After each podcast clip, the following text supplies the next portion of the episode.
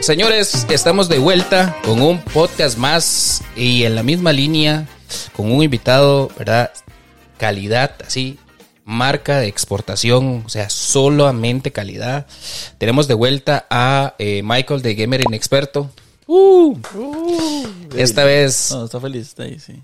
eh, mae, tranquilo, papi, tranquilo. Está, está inyectadísimo. Eh, así para no cansarlos mucho con el cuento, ya sí, ya tenemos un podcast exclusivo hablando con el gamer, ¿verdad? Así, casi que intimidades con el gamer, que fue el podcast pasado que, que grabamos, entonces ya Yo soltarme más, pero él él no quiso más intimidades. En fin. No necesita mucha presentación por acá. Eh, mae, Michael, no sé si quieres soltamos el tema de una vez. de una vez, de una vez, de una vez. Este, Entonces- es, es el jefe. El tema que vamos a estar discutiendo el día de hoy se llama del videojuego al live action. Exactamente. Que yo creo que aquí tenemos, pero así exagerado, la cantidad de cosas que podemos hablar. Un Entonces, Sí. vamos a ver, nosotros tenemos como una lista de ciertos shows y películas que queremos discutir con ustedes, conversarlos un poco entre nosotros. Y vamos a ver, los vamos a clasificar en dos secciones. Las que, para nuestro punto de vista, creemos que son buenas y las que creemos que son malas y las discutimos a ver qué tal, qué tal nos va. Entonces, le doy el honor de escoger con cuáles empezamos. Si empezamos con las buenas o con las malas. Vieras que me gustaría a mí arrancar con las buenas, porque las las, malas son las mejores. O sea, la- las malas son lo mejor conversar. Yo Ok, creo que arrancamos ahí suavecito- con, lo, con, lo, con las buenas. Démosle, entonces vamos Con a las buenas para usted, porque hay unas ahí que difiero, pero en fin. Vea, no me juzgue porque es que yo hice la lista para, para poder tener, ¿verdad? Aquí discusión. Pero vamos a ver, entre las que yo considero que son buenas, vamos a ver, eh, que son relativamente actuales.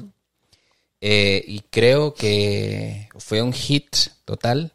2023, la película de Super Mario, ¿verdad? Que no sé si la viste. Me ofende. Me ofende. No A la camisa de Mario porque no se me ocurrió. pero yo sí, yo amo Mario. Totalmente hit, o sea, Peliculón. peliculón y mae, y el soundtrack que se sacó Jack Black de, de, de Peaches, ¿verdad? Sí.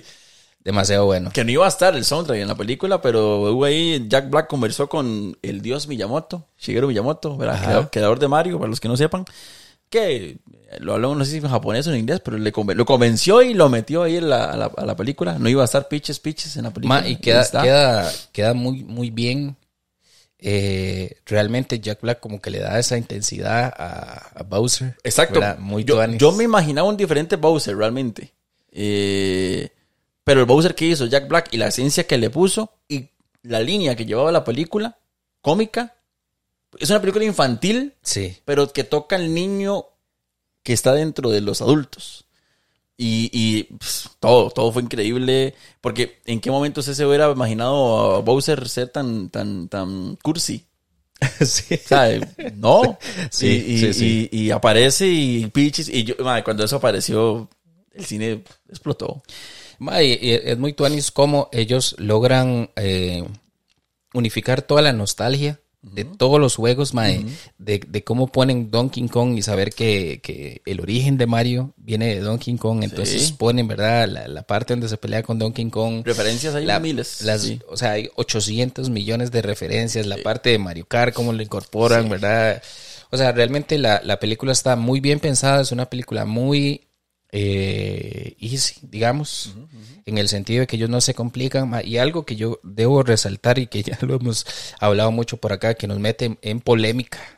Polémica. Que polémica, Bien, casi, casi, casi, casi, casi, casi cancelable, es que la película no lleva agenda. Ok. No sé si sabes de cuál agenda estoy hablando. ¿No?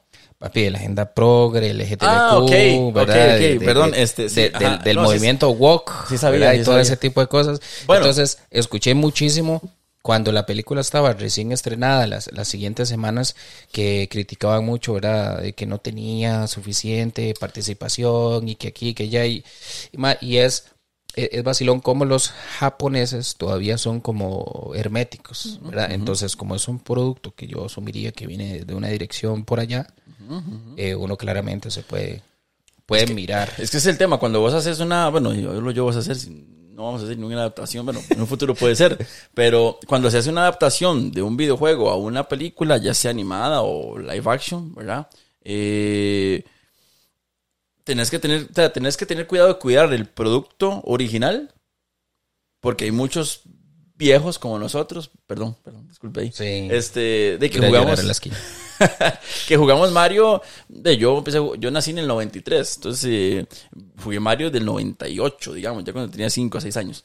Y el primer juego que jugué fue Donkey Kong, donde aparecía Mario, que ni siquiera, como usted decía, ni siquiera era el, personaje protagonista. Y de tenemos esos eh, recuerdos de Mario. Y llevarlo a una película, que bueno, la película del 93, lo hablamos ahora más adelante. De- Pero, eh, sí, y 30 años después sale esta película y, y es un éxito, porque tenés que cuidar, sí, el público viejo que conoce a Mario, sabe quién es Mario, sabe quién es Luigi, sabe quién es Peach, sabe quiénes son los personajes, y el público nuevo que niños que quizás nunca en su vida, en su corta vida de 5 años, 6 años han jugado a Mario, pero saben que Mario es amigable, es friendly. Sí. eh, entonces tenés que cuidar eso. Y la película muy bien. Eso Los- que usted habla de la agenda, y se, se habló mucho de eso. Y se habló de un tema de, de, mm, de Peach siendo un personaje fuerte, ¿verdad? No siendo la típica princesa que conocemos en los Necesito que juegos. me rescaten, sí, sí, sí. Ajá, que res- rescataba y ahí estaba este Bowser robándosela y demás. Sino que es un personaje fuerte, que no ocupa de Mario. Sin embargo, lo respeta. O sea, respeta a Mario. No lo trata como menos. Sí. No es una mujer así empoderada y todo lo que hay hoy, hoy en día. Eh, sino que los dos se complementan y, y creo que lo hacen bien. Ah, mae, sí, ese tema. Siempre, ¿Qué- siempre ¿Qué pasó? que quedamos ¿Fue en- su suspiro? ¿Qué- Mae, es que ¿Te, te gustó Peach? A mí también me gustó. el, el- el tema, el tema, cuando, cuando uno trata de, de conversar temas que involucran agenda, mae, es, es bastante complejo eh, de poder expresarlo. Porque entonces, Ah, sí. yo siempre lo he dicho, nosotros, yo, o sea, yo empiezo a hablar de eso y yo estoy en el peor punto posible. Soy hombre, soy blanco y heterosexual. O sea, man, yo, estoy, yo tengo todas las fichas Sí. ganadas, o sea, pues no puedo, ¿verdad? Dice una frase por ahí, en el planeta de la inclusión nos sentimos excluidos. Bueno, entonces, para, para ya ir, ir cerrando, para ya nos estamos yendo por un hueco. Córtale, Feísimo, sí, sí, sí, sí. Eh, mae, es muy vacilón porque ya existía una, una película live action de, eh, de Mario, ¿verdad? La de Mario de los noventas, que, eh, vamos a ver, creo que es una película de culto en este momento. Culto. Sí, digamos, de culto a lo malo que Mario, no sé cuánto, ¿verdad? Y el retro, esa onda retro, noventera, no sé cuánto. Pero la película realmente no tiene nada, nada eh, salvable. Vamos a ver, es que es una película, porque en los noventas, hay que entender que los noventas todos era eh, varas futuristas y, y esa onda, ¿verdad? Eh, de, del hackeo y toda la vara y hackeo, hackeo, ¿verdad? Con, con un microondas me hackeo toda la NASA y todo eso. Sí, sí, sí, sí. Entonces, yo, yo siento que la película de Mario de los noventas fue una película como que ellos ya tenían un guion y lo que hicieron fue como, "Mae, métele los nombres. Y ya, o sea, no, siento que la cultura hollywoodense, porque yo creo que, que ha ido progresivamente mejorando, es eh, que en ese momento eh, el- la visión que se tenía de los videojuegos era que, que los videojuegos es como un hobby, ¿verdad? Como que no era nada eh, que requisiera que, que tuviera atención suficiente, ¿verdad? Entonces, Sí, y, ni, y ni era algo también malo en su época. O sea, el- los videojuegos, de hecho, los geeks, gamers, ahora somos los reyes del mundo, ¿verdad? Dominamos el mundo. Pero antes, antes eras el nerd, antes era el malo, antes era el, el- el- rechazado. sí, sí, los rechazados. Y cuando se hace el tema de la película, o estas- es- no solamente esa, bueno, hay más que vamos a hablar, pero de- basadas en videojuegos, eh, quizás eran malas o buenas, lo que usted quiera, pero no eran tan criticables como hoy en día. Y ahora sí, una, se sabe que ya ahora hacer una película y ya o la, o la, o la criticamos y la aplastamos, o decimos que es una gran obra maestra como la de Mario actual. Pero antes no, ahora, ahora ya eh, ha cambiado mucho el, el tema. Ma, sí, yo, yo siento que con esa película de Mario, eh, lo que pasa con la gente es que estuvo muy acostumbrada a que Pixar sacara películas que son orientadas para niños, pero con un trasfondo...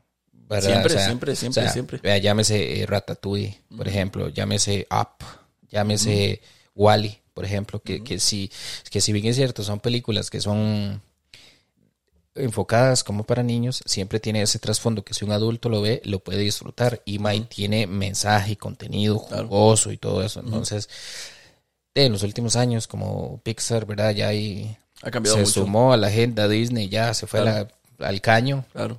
Entonces, y ahora todo el mundo, ¿verdad? Igual el público habla. Las últimas películas de, de Disney animadas no han sido para nada exitosas. Ha sido un fracaso. No, no, o sea, fracaso Lightyear, eh, fracaso Turning Red, fracaso Soul, Ele- fraca- ele- Elemental bueno, Elemental, que fue la última. fue buena, le fue relativamente bien, pero no lo que Pixar está acostumbrado. Ah, sí. Sí, sí, O sea, los estándares de Pixar de, de antes, eh, no.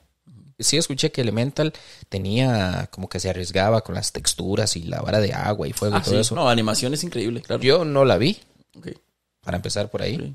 Pero sí, sí, animación es increíble. Es una premisa muy sencilla, pero para todo el público.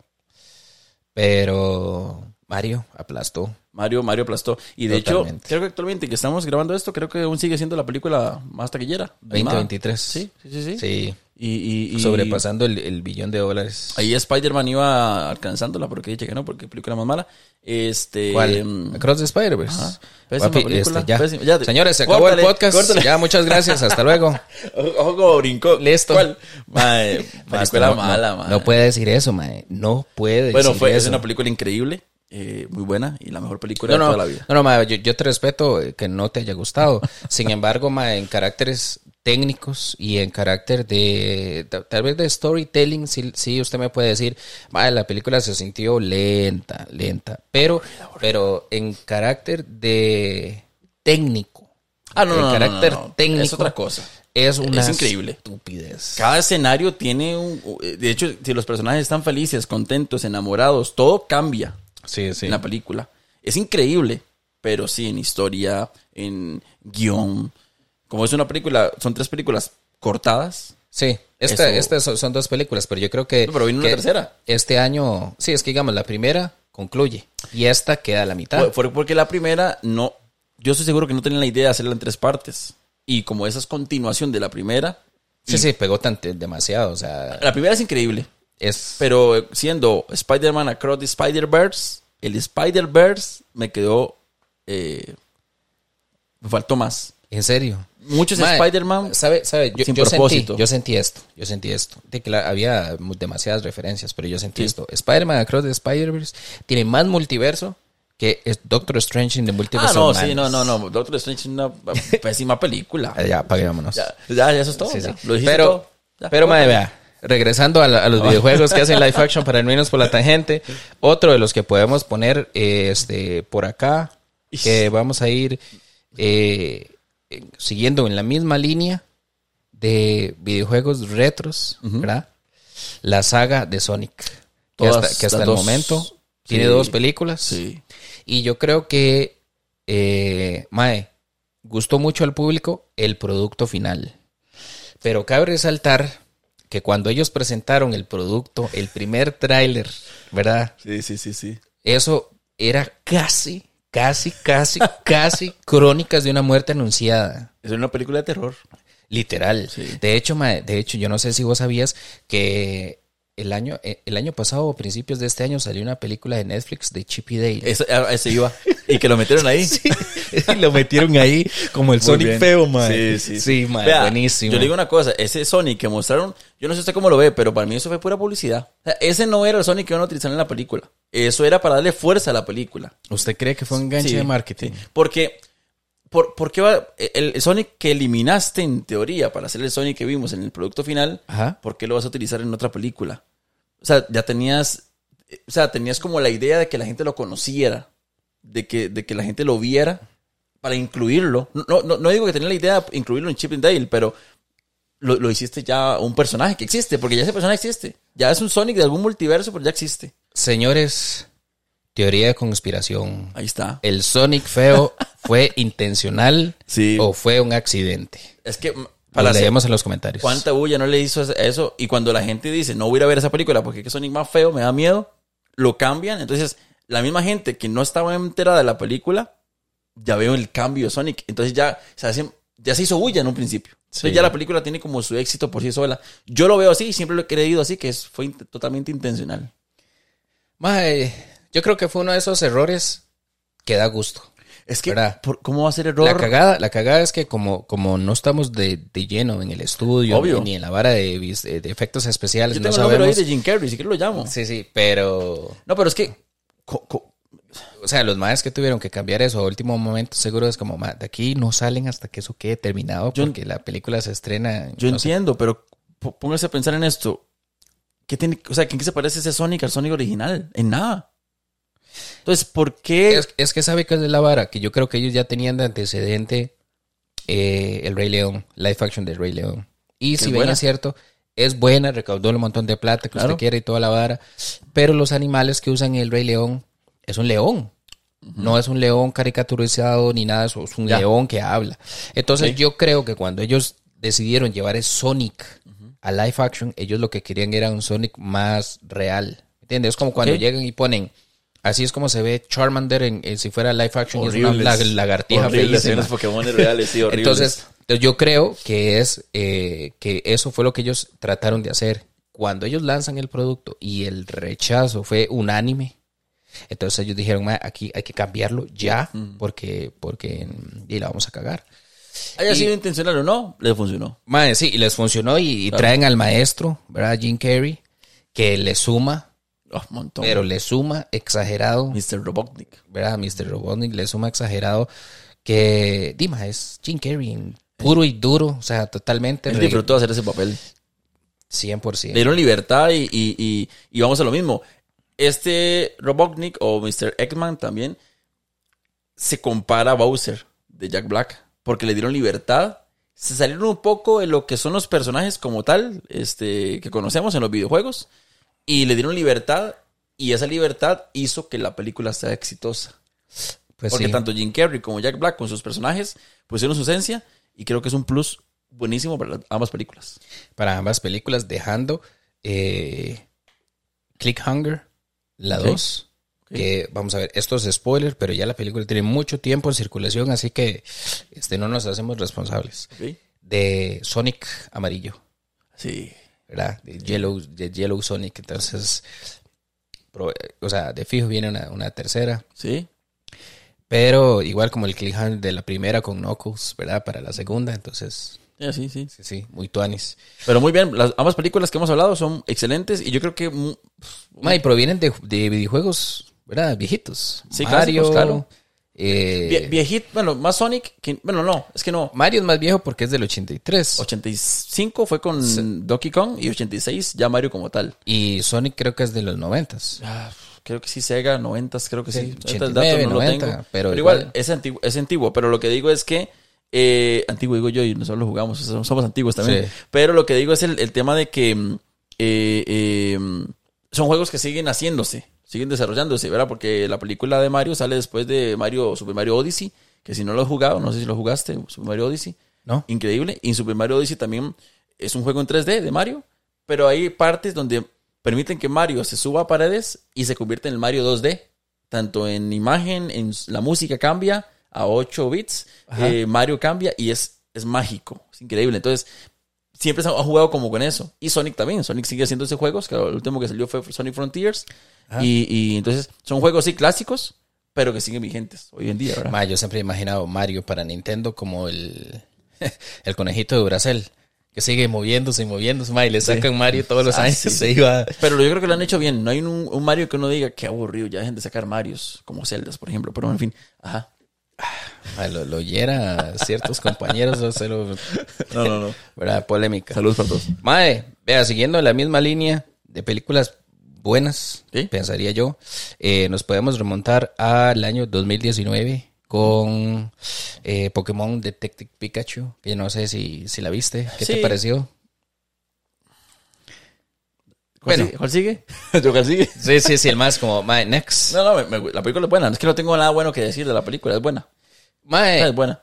la, la película es e- es vacilona, disfrutable, palomera, como dicen. Palomitera, ajá. Eh, tratan de poner, o sea, es que yo creo que está bien logrado el, el, el poner los, los Pokémones en live action y que se vean como Pokémones y no como la lagartija feísima, ¿verdad? De, de, de Charizard. de, Charizard. Pero, mae, hey, es Tuanis, es Tuanis, porque no es eh, la misma vara de Ash, ¿verdad? De vamos a conseguir la liga Pokémon, sino que es como vive en el mismo universo, pero es una historia totalmente por aparte y le suma muchísimo. Al menos yo vi la película eh, subtitulada, Ok. Que Ryan Reynolds sea la voz de Pikachu. Él, Ajá, entonces como que le suma mucho porque el mae como que y tiene mucha carisma y mucha vara, entonces Sí, la, la, la película es buena, por eso digo, o sea, no, no tengo, o sea, no- cuando digo que no tengo nada bueno que decir es porque no, para mí no fue un boom. Aunque yo sé que para la- hablarle esto a la gente de Pokémon ya es insultarlos, ¿verdad?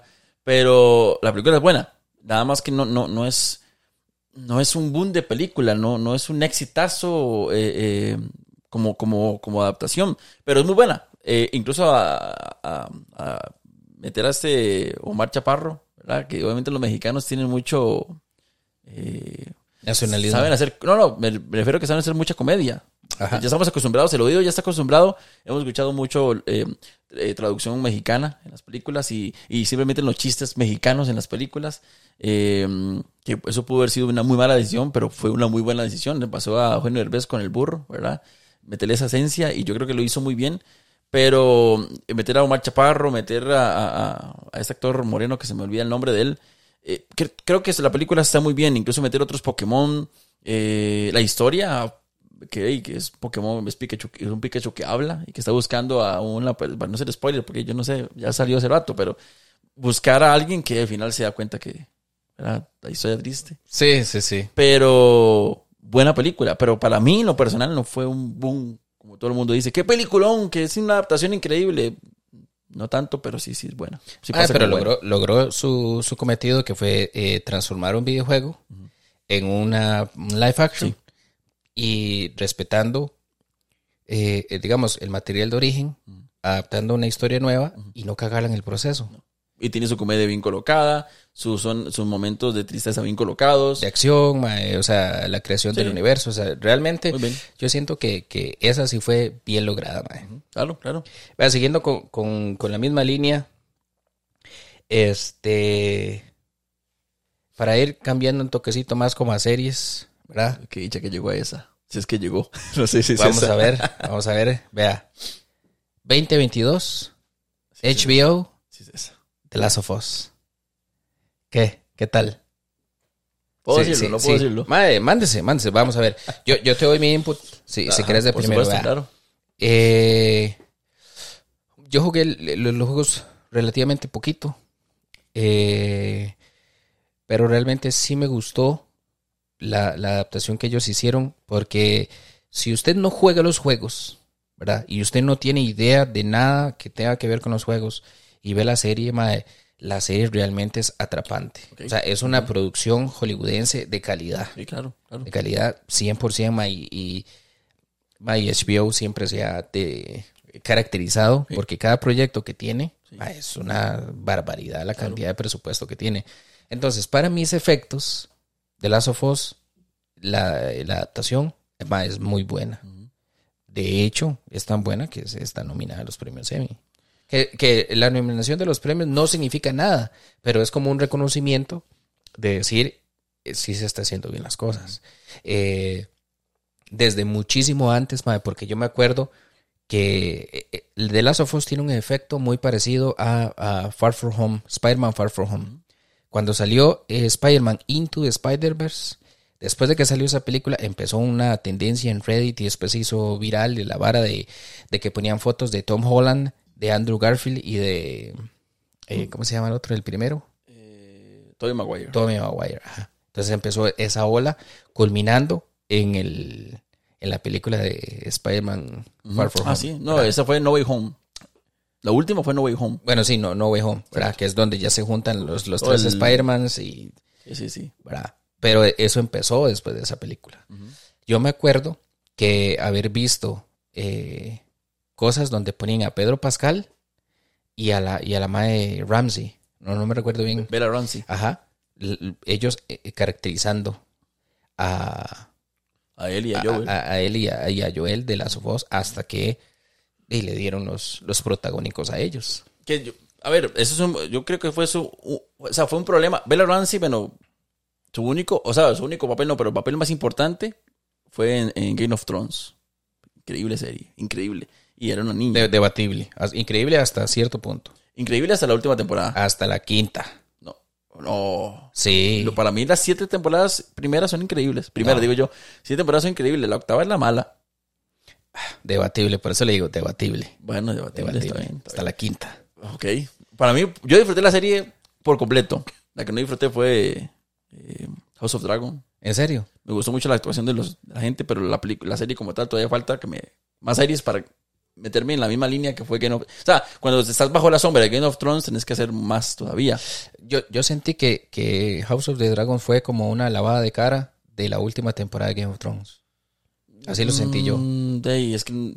Sí entiendo el punto, pero es como que no va una cosa con la otra, porque son dos, dos líneas diferentes. Es de la Casa de los Dragones y la otra es el tema de cuando ya este, eh, Daenerys se vuelve loca. Y fue seis capítulos que pudo haber sido muy bien, 12 capítulos bien hechos. Sí, el tema. En Eso fin. es para, para otro. para otro. En fin, este, pero el tema de, de Bella Ramsey y Pedro Pascal, yo en un principio, yo, yo creo que un error, por eso digo, entre comillas, ya me voy a explicar, pero fue poner a Bella Ramsey, que no se parece en nada físicamente a, a Ellie, e interpretarla. Eh, eh, Pedro Pascal todavía fue mucho más sencillo, porque sí se parece un poco físicamente el pelo y todo el asunto, aunque hubo, para mí, otros actores que quizás pueden ha- haberlo hecho, no mejor en la actuación, sino en apariencia. Pero bueno, quizás fue un contra. Pero Bella Ramsey lo hizo muy bien, el papel. Lo hizo muy bien. Fue muy criticada. De hecho, ya en redes sociales subió de que no quería, de que cerró sus redes sociales y no quería porque recibió mucho hate y todo el mundo, y como siempre, esto en redes sociales, todo el mundo como frente a una computadora súper macho, pero pues Cara lo cara, que sea. ¿no? Exactamente. Eh. Eh, en fin, la, la serie, ma, yo detesté de Last of Us- The Last of Us, la serie. Le detesté. Yo jugué los dos juegos. El primer juego lo amé. El segundo juego quise agarrar, el- lo jugué día uno. Juego que salió el 19 de junio, si no me equivoco, el 2020 o 19, no recuerdo. Lo compré día uno. yo lo streamé en tres días, lo pasé en tres días, de hecho. El primer día le metí 17, 18 horas. El segundo día 10 horas. Y el tercer día como 5 horas. Eh, tres días seguidos. Y eh, no voy a hablar con spoiler porque ya un videojuego se pone más rudos, pero ya todo el mundo lo sabe, a fin de cuentas, cuando matan la... cuando, Sí, sí. cuando muere ese personaje, este, yo, yo, yo, y eso es a las primeras dos horas de juego, tres horas, yo quería romper el juego. Aparte que odié a, a, a- ¿cómo se llama? A la- la- el personaje este, ay, bueno, En el 2. ¿En el? La otra mae. sí, la, otra, ¿cómo se llama? Ay, ¿cómo se me va a olvidar? Sí, sí, yo sé de quién estás hablando. Bueno, Sí, sí. ella, oye, siempre la tengo en la mente y se me fue. Este, mm, la, la odié porque fueron como ocho horas jugar solamente con ella. El juego se hizo súper largo. Aparte hay escenas donde te ponen a, a atacar a Ellie. Bueno, en fin, el juego lo, lo, lo odié. La peli, la serie también. Y te explico por qué. En mi opinión, es mi opinión muy personal. Este, mm, porque no estoy diciendo que hagan el videojuego serie, porque qué, qué eh, ganancia tendría. No tendría sentido. Nada que ver. Y voy a lo mismo. Usted dijo, yo no jugué tanto los juegos, vi la serie y me encantó. Creo que yo, yo creo que eso es la diferencia. Los que jugamos los videojuegos, que realmente los consumimos los videojuegos, Avi. Avi se llama, Avi. Sí. El más que siempre sigue pensando la vara. Eh, sigue, sigue consumiendo, lo- o sea, que consumimos los juegos, la serie, aunque conozco mucha gente que sí le gustó, pero a mí no, no, no, no, no conecté. Porque si bien es cierto, lo hicieron muy bien en complementar el juego más que hacerlo nuevamente en la serie, sino que complementaron lo que pasaría o lo que también podría, pudo haber pasado o lo que pasó durante el videojuego. Este, me, me faltaron muchas cosas. Por ejemplo, vivimos en un mundo de infectados, donde en los 10 capítulos fueron de la serie, 10, 8, no recuerdo. Pues solamente en dos vimos infectados. Los infectados desaparecen de, de la serie. O sea, vivimos en un mundo de pandemia y no hay gente infectada. Solamente se ven cuando llega a buscar al hermano y todo el asunto en los muros, pero ¿y para qué tienes tanto muros si no hay infectados? Si no se ve nada. Entonces, es lo que digo yo, como que sí, complementan, pero me faltó esa parte que el juego sí tiene. Que sí, muchos me decían, yo decía, pero ¿y las bombas Molotov? ¿Y las bombas de clavos? Y, va, pero es que es una live action, ¿cómo vas a meter bombas de clavos en, en, en, la- en una serie? eh, Live action. Y yo, pero es que estás adaptando un juego. Mae, es, es complicado. Vamos a ver, es complicado porque el juego tiene. El juego tiene un storytelling, ¿verdad? una, una línea secuencial eh, en la que usted tiene que ir cumpliendo ciertas cosas para ir avanzando en la trama. Pero para usted completar ese tipo de, de- de- de cosas, para avanzar al siguiente nivel, ahí hay un montón de cosas que usted puede hacer. ¿Me entiende? Entonces, ¿cómo podrías poner en un live action que eh, usted se gastó tres horas revisando una comisaría, por ejemplo, para encontrar una llave, para abrir un cofre, para, para moverse a una habitación secreta?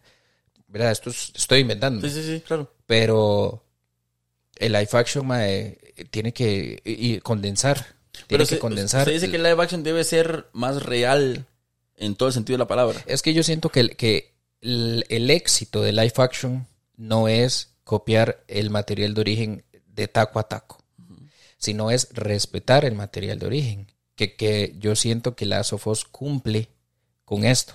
O sea, como que, como que ellos realmente te ponen en contexto, presentan los personajes, eh, los personajes van transcurriendo todo lo que pasa en el juego, pero no te lo cuentan taco a taco como vos lo, lo- lo pasaste en el juego, sino que es como una forma más condensada porque es muy, dif- Por eso. muy difícil poner a, a Joel a, no sé, eh, llegan a la universidad, entonces usted jugando tiene que investigar toda la universidad y en, en la universidad salen los infectados, entonces usted tiene que matarlos para ir avanzando.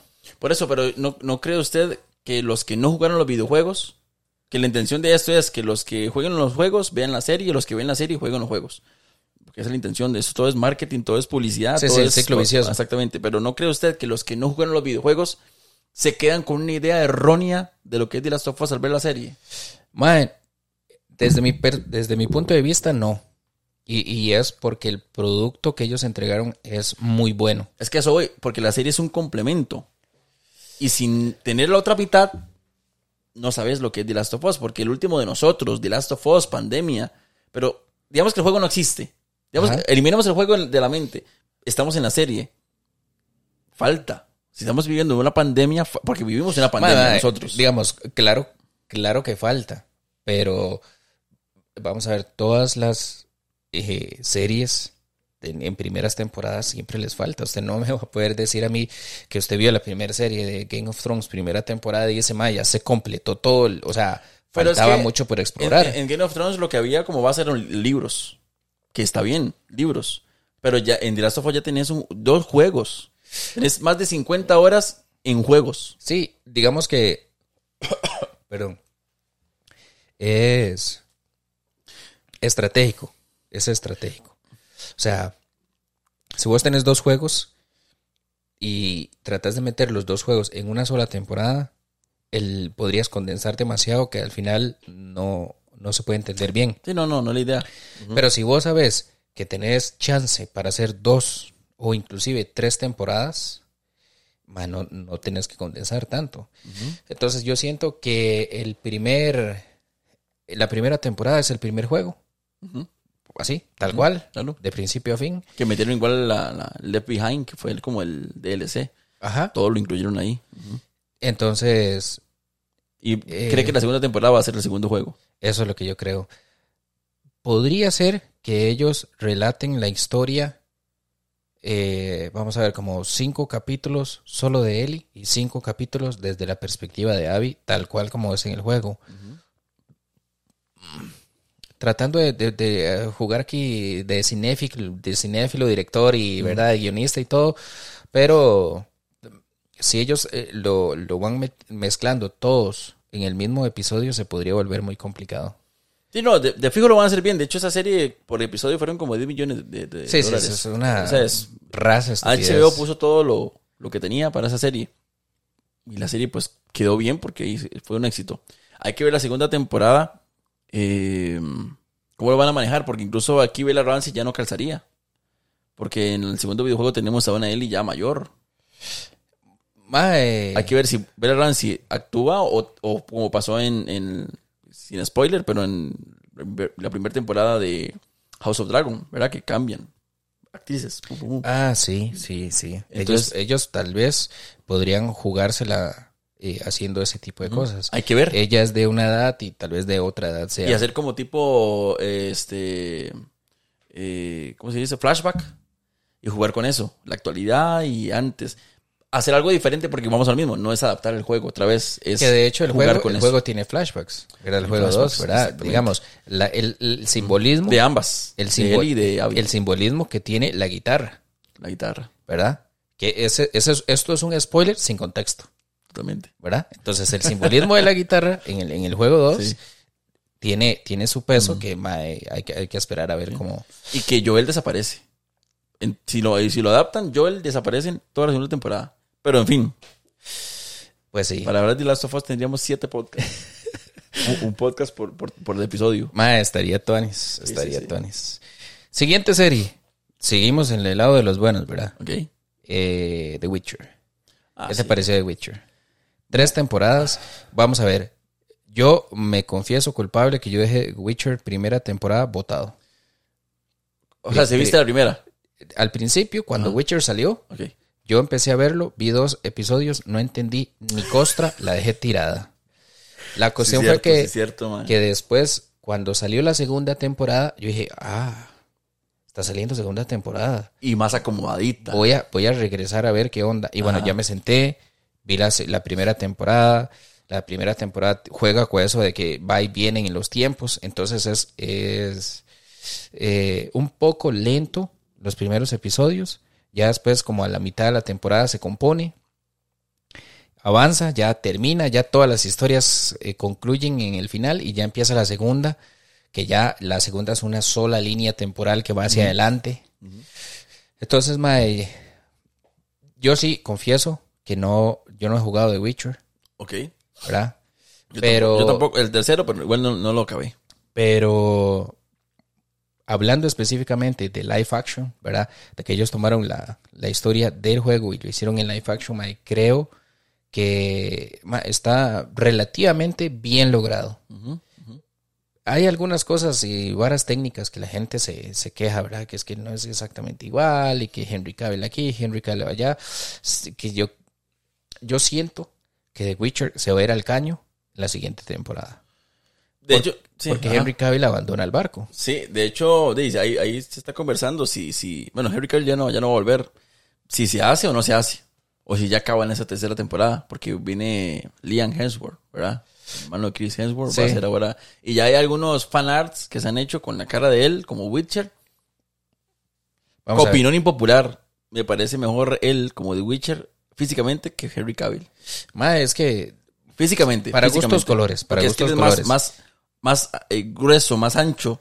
Y, el, y The Witcher, el brujo, Geralt de Rivia de los juegos, es más señor también, más. Se me parece más él que el mismo Henry. de ma, ahí para gustos colores, ¿me entiende? Eso es, para- O sea, eso es lo que usted- usted dice usted- para decir, no estoy de acuerdo. No, no, usted puede decir que le gusta más eh, Johnny Depp como Grindelwald que, que este otro eh, eh, el Sí, que sal, el, El otro, que se- ese es un increíble actor, siempre se me va el nombre. Pero Sí, sí, sí, sí, pero sí. sí, pero sí está mejor Johnny Depp que. que, que- es que es que es para gustos colores, ¿me entiende? O sea, el, el segundo ma es un ma demasiado top, Es un gran actor. pero Johnny Depp es Johnny Depp. Entonces yo creo que creo que ahí habría que ver, eh, hay que dar la, la duda, ¿verdad? El chance de la duda. A ver qué tal, qué tal le toca a ese maecillo Hemsworth. Pero bueno, la serie está buena. El La- tema, el tema es por qué se salió Henry Cavill, ¿verdad? pues, sí sabes. Las malas lenguas Sí, dicen que fue porque eh, los guionistas estaban yendo demasiado largo. O sea, como que el, material de origen, ya ellos están inventándose toda la puta historia y el material de origen se lo estaban pasando por el rabo. Entonces el mae llegó y dijo, maes, esta vara se está descarrilando, yo me bajo el tren antes de que ustedes exploten allá en la montaña. Sea cierto o no sea cierto, no tenemos confirmación. Ahorita voy a llamar a Henry Cavill para Eso, preguntarle. eso te iba a decir porque te contaron lo incorrecto. A mí me contó otra cosa a mí. Entonces, eh, habría que ver si es cierto o no es cierto. Sí, a, yo, a mí lo que me contó mi amigo Henry. Ajá. eh, Cabelito, le digo yo, para los amigos. sí, este, mm, fue el tema de, de Superman, ¿verdad? Que iba a volver a Superman. Ah, De hecho, regresó en Black Adam. Y como ese proyecto ya Superman murió otra vez, que fue como un alegrón de burro, él dijo, oye, ocupo ser Superman, no vuelvo a ser The Witcher, me voy. Y como vino su- tu amigo James Gunn, ¿verdad? Y hizo un desorden. Y, y de- ni ahora ni The Witcher, ni, ni Superman, ni nada. Entonces de ahí él abandonó el barco por supuestamente volver a ser Superman, que esa era la idea. Ajá. Pero ya dejaron Superman y Black Adam y todo fuera. Entonces de ahí ya, ya ni una ni la otra. Pues sí. Eso fue lo que me, lo que me contó el compa. Dicen que que está ver. trabajando con Amazon en crear Warhammer. Warhammer, sí, cuatro Warhammer mil. 40 mil. Ajá. Él es súper fan de los videojuegos y súper fan de esa, de esa saga. Entonces, él viene como en ese live action. Usted no vio el, el- el video que subió el mae armando una PC gaming ¿No? de Henry Cavill. ¿No? Sí, weón. Un video, ¿verdad? De cero, donde el mae tiene el case y empieza a armar la compu. Además, un- sí conoce. Pero sí, sí, Es un sí. gamer de corazón. Sí, sí, totalmente. Hay que ver esa película de Warhammer, pero sí, sí, de ahí. Igual viene el tema de Henry Cavill, que casi no es Superman por estar jugando, este, creo que era WoW, o, o no sé si era Warhammer igual, que lo estaban llamando para... No, no, no, he- no he visto eso. no, no. Él lo contó, él mismo, que lo estaba llamando en ese tiempo, no sé si era James Gunn o no recuerdo quién, no, era Zack Snyder, Ajá. para la Liga de la Justicia el, y Superman. Y dice que él no le contestó la primera vez que Zack Snyder lo llamó porque estaba jugando, no sé si era World of Warcraft o era Warhammer. Y que él le volvió la llamada a Zack Snyder. Y que le dijo que fue por eso, porque estaba jugando, que no le contestó la llamada, se Ya sabe. está, güey. Y porque casi no, se sabe que rechazarle una llamada a Zack Snyder Ajá. por estar jugando un videojuego. De ahí, mae, solo, solo ellos. Solo ellos. Solo ellos. Mae, pero igual eh, The Witcher creo que es una, una buena Muy buena adaptación. adaptación del Sí, juego al, al live action sí, muy buena. hasta la 3. Tercera temporada, que es lo que, lo que hay ahorita. Sí. Fuera de lo que venga nuevo, ya esos son otros 100 pesos. Sí, sí, sí. Pero hasta esta Yo tercera. no creo que venga algo nuevo, la verdad. Yo, yo preferiría que la dejen ahí. Porque ya, ya tiene todo la, la- el repudio de la fanaticada. Y para que traigas a Liam Hemsworth a hacer un... O sea, es que Yo- no puedes cambiar la que- cara. yo creo que Netflix, ¿verdad? Va a llamar al gamer inexperto para hacer polémica, Ok, perfecto. ¿verdad? Yo creo ca- caro, pero vamos a ver si pueden pagarme. Pero ajá. Más Netflix, tiene billuyo. Ah, vamos a ver. Ellos van a sacar una cuarta temporada más Ajá. para tantear. Para que salga el 800 millones de TikToks y de YouTubers y de, de, mae, de posts en todo lado. ¿Quién es mejor?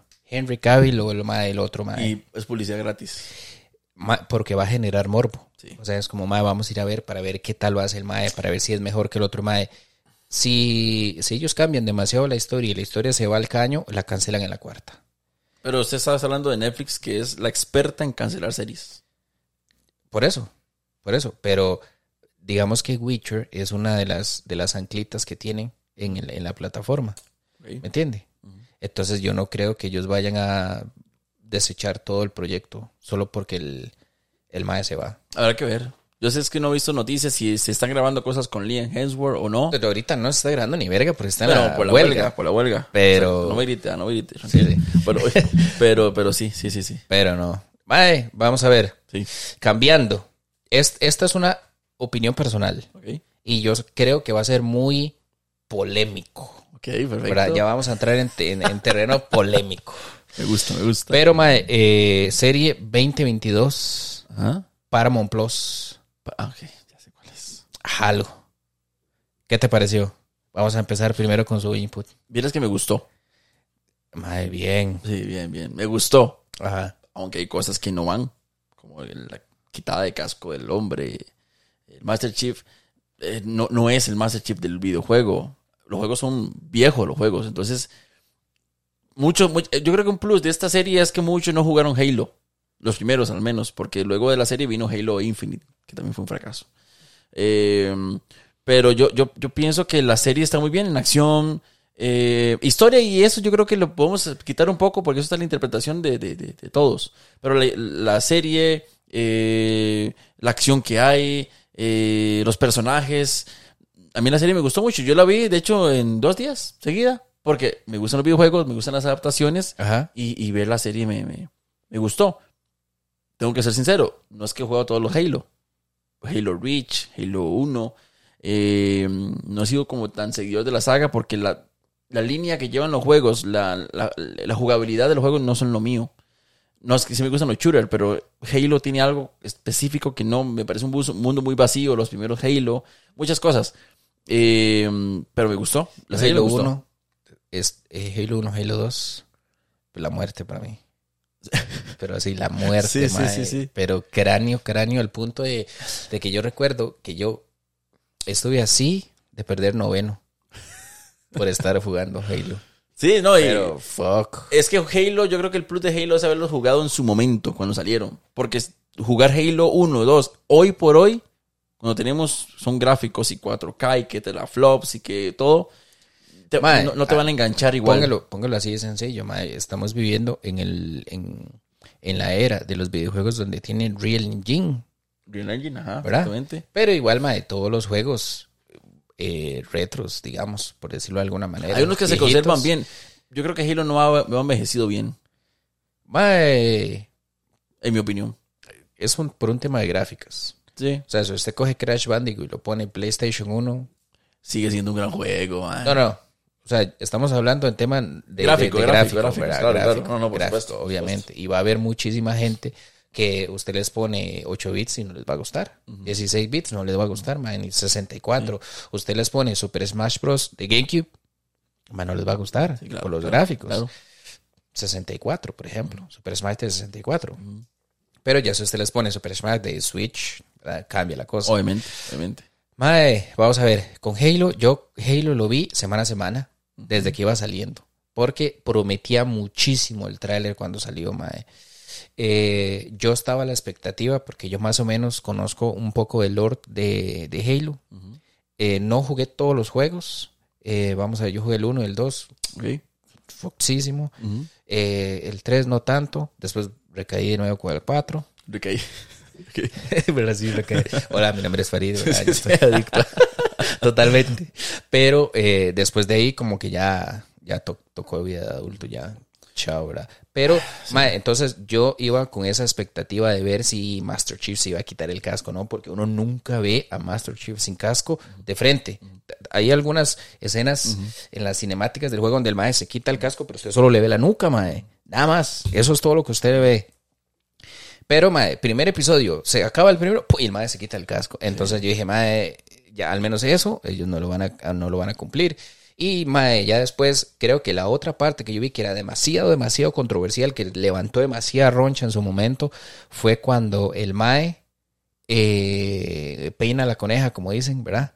Con, con la, la otra mae, la, la que tenían de rehén, no sé cuánto, y un pronto otro ahí, y que después los dos se conectan, que pueden ver el, el Halo y no sé cuánto. Entonces yo creo que Sí, por, sí, Muchas libertades se dieron. por ahí Sí.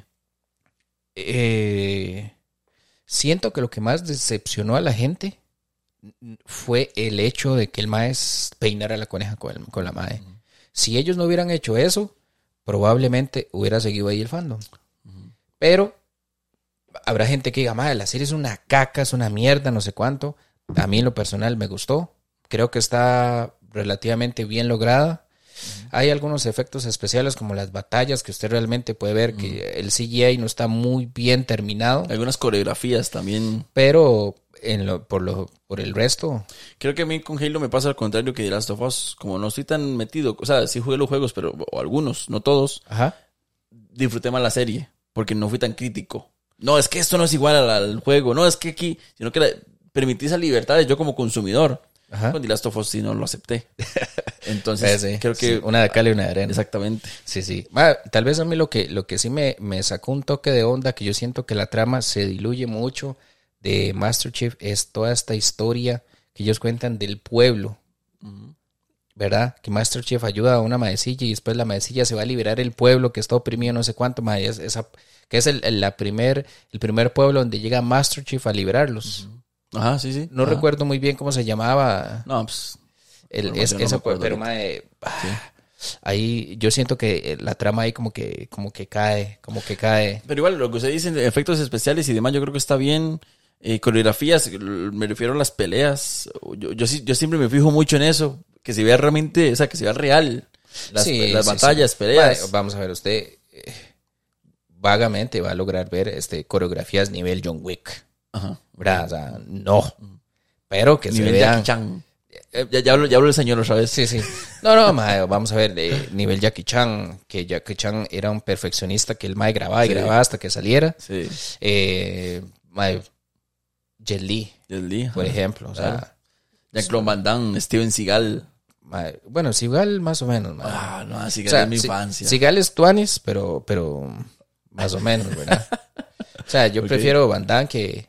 que Steven que- Seagal. que Steven Seagal, Vieras que yo sí. no te puedo decir, porque no recuerdo mucho, pero Steven Seagal siempre fue como mi héroe. Él y, y, y mm, Walker Texas Ranger. Mae, pero es que Chuck Norris es Chuck Norris. Norris, Chuck. Norris es Chuck Norris, acabó. Entonces ya uno tiene como esa idea porque yo creo que antes se hacían, antes como había menos tecnología, medio CGI, menos CGI y todo, si era, o sea, o lo hacen bien o lo hacen bien. Aquí no hay manera de arreglarlo con computadora luego. Ahora se da más libertad de, ay, después lo arreglamos. Y pasó lo que pasó con el live action de One Piece, ¿verdad? Lo de la famosa espada. Mae, sí, pero, pero eso es una, una manchita Sí, negra sí, sí. en una bandera blanca. Sí, sí, entiendo, claro. Eh, Pero, regresando a Halo, ajá. ¿verdad? Regresando a Halo. Yo le digo Halo. Decirle Halo. Todo bien. Eh, a mí me gustó. De hecho, Paramount Plus renovó segunda temporada. Ah, sí viene, segunda temporada, Sí, entonces. Sí, sí. De hecho, yo creo, no estoy muy seguro, pero yo, digamos, si usted busca Halo en Facebook o Instagram o estos lugares, entonces ellos muestran ya, eh, empezaron como a poner fotos de la grabación de la segunda, entonces muy probablemente salga eh, el próximo año Ok. la segunda temporada. Bueno, esperando que la, la, la, la, Sí, sí, no- obviamente que retrasa y todo esto. Claro. Eh, a mí me gustó. Punto final. El, el que diga que no le gusta Halo, madre, que lo deje en los comentarios. No voy a decir nada. Ya está. Pero sí me gustó. Aprobado. Esto es un mensaje aprobado por el gamer inexperto. Exactamente. Ahora, eh, vamos a ver. Pam, parram, pam, pam. Mae, si, si querés podemos empezar a brincar a las adaptaciones que en mi parecer son malas. Ok, ok. Aquí hay Que, unas- Vamos a ver, pueden haber muchísimas adaptaciones y para gustos colores, ahí nosotros mencionamos unas cuantas de las que nosotros consideramos que son buenas. Tal vez el gamer no tanto, pero más o menos nuestra opinión concuerdan que esas que mencionamos sí son buenas. Y ahora vienen las que creemos que definitivamente no lo son. Ok. Eh, vamos a empezar por una de las más famosas que ha generado mucho billete. Sí. Empezó en 2002. Creo que el primer y segunda, la segunda película, voy a ir tirándole así como carnita y después. La primera y la segunda película eran más o menos parecidas al juego. El resto se fue al caño. Estamos hablando de la saga de El Juez Maldito, ¿verdad? Resident Evil. Que hombre, eh, yo vi todas las pelis. Sin embargo, eh, me, me sacaba mucho de onda que ellos presentaban como la película 4 y salía algo. Y en la película 5 borraban totalmente lo que hacía la 4 y después tiraban la 6 que borraba lo que hacía la 5. Y después venía eh, a la mitad de las 6, traían algo de la 4 que había sido borrado en la 5. Entonces, siento que la franquicia se fue muchísimo a la caca Sí. después de la 3. Sí. Después de la 3. ¿Por qué? Porque la, la, la 3 n- eh, asumiría yo que vos viste todas las pelis. Entonces, en la 3 es donde ellos como que van a Las Vegas, que salen los cuervos y que ya sale la madre que tiene poderes psíquicos y que quema todos los cuervos, que ya empieza a tener poderes. Algo me acuerdo, yo por números sí es cierto que no me acuerdo. Eh, En ese tema de, las, de que las tres primeras sean buenas, yo creo pienso que eso pasa como... Es una saga larga. ¿Cuántas tiene? ¿Ocho, nueve son? Sí. ¿O Algo así. Pero siempre las tres primeras tienen como esa esencia. Luego ya empiezan a darse libertades. Que es donde ya... y, yo pienso que un beneficio de esas películas es que salieron en una época, donde también no los el gamer, el, el geek no era tan fuerte todavía, entonces se dieron libertades y no había quien las criticara o quien las aplastara, porque esas películas saldrían en ese tiempo y no pasan de la 2, yo creo. Porque en taquilla se ve reflejado muchas cosas. Mae, sí. Sí, el tema es que eh, por términos de taquilla, yo creo que la taquilla obviamente fue como disminuyendo. Hasta el punto en el que ellos hicieron eh, Resident Evil Final Chapter. y- ¿Verdad? Igual, cualquiera, cualquiera de esas siete películas, ocho películas, no sé cuántas son, o no recuerdo cuántas son, son mejores que Welcome to Raccoon City. La serie de Netflix. No, la película que salió, que usaron como 1, 2 y 3, eh, que sale Avan Yogia de, de este Victorious, que es este, eh, este, Es que yo había escuchado, porque no vi, ajá, que ellos había, que Netflix había sacado una serie de... Animada. de- no, no, era una serie live action de, de Resident Evil. Y que la canceló en la primera temporada. yo no, ah, bueno, ok, yo creo que ahí estaría Chris Redfield, creo, no recuerdo, no la vi. Vi la vea, serie animada. yo sé- La animada muy buena. Yo sé esto. Eh, ¿Usted se acuerda del mayordomo en John Wick que está en el hotel? El, el, el, el, que recibe. Continental, Ajá, el Continental, ajá. Que murió, de hecho, hace poco. el Exacto. actor. Él salía en esa serie Ya. de Resident Ah, Evil. ok. Y, y esa de Resident Evil mae, cancelada. Sé también que salió una película nueva, reciente, dice que el reboot de la franquicia. Eh, esa volvió contra Raccoon City, tiene que haber sido, ¿no? Basura. Malísima. Basura, mae. Es una cochina. Ahora, tengo muchos compas que hablan de la película de- y me dicen, más que si a usted no le gustó esta película es porque no, no, no, no le gustan los videojuegos, no conoce los videojuegos. Yo, no lo sé. He jugado todos los videojuegos de Resident Evil, menos 0, Código Verónica y el 6. El código fuera. Verónica es de los mejores. Sí, de los mejores. De hecho, Sí. estoy esperando que hagan el remake para Ese- entrarle. Sí, Maica, ¿cómo va? Ahorita viene. Sí, yo Creo que. Eh, hicieron remake del 2. del, U2, del 2, del 3, del 4 y ya, pues 5 hasta el momento creo que el 5 también van a ser remake y ya 7, 8 ya son totalmente nuevos. Pero he jugado todos, y tanto en su época de Play 1 como los remakes. Este, el 3, 3 horas, 4 horas te lo pasa. Eh, pero la película Wicked Raccoon City eh, se, se da mucha libertad, vamos a lo mismo. Eh, y hay mucha comedia, hay mucha cosa, es muy infantil para ser Resident Evil. Y creo que yo, que ahí ha sido el problema también de las películas de, de Jovovich. Cuando Ca- Capcom, de hecho, se ha caracterizado por dar sus franquicias, de, págame tanto y haga lo que le dé la gana. Y así lo ha hecho. Eh, porque, bueno, no, no sé, vos no lo metiste, creo, en esa lista, pero también está la película Monster Hunter. Que esa película incluso también es con Mila Jovovich. Ajá. Eh, este, y Capcom, Monster Hunter, eh, Dino Crisis, eh, Dino Crisis, bueno, Dino Crisis otra vez, remake, por favor, eso tengo en la cabeza. Resident Evil y Monster Hunter son sagas de Capcom, pero Capcom lo que le importa es págueme lo que, los derechos y listo.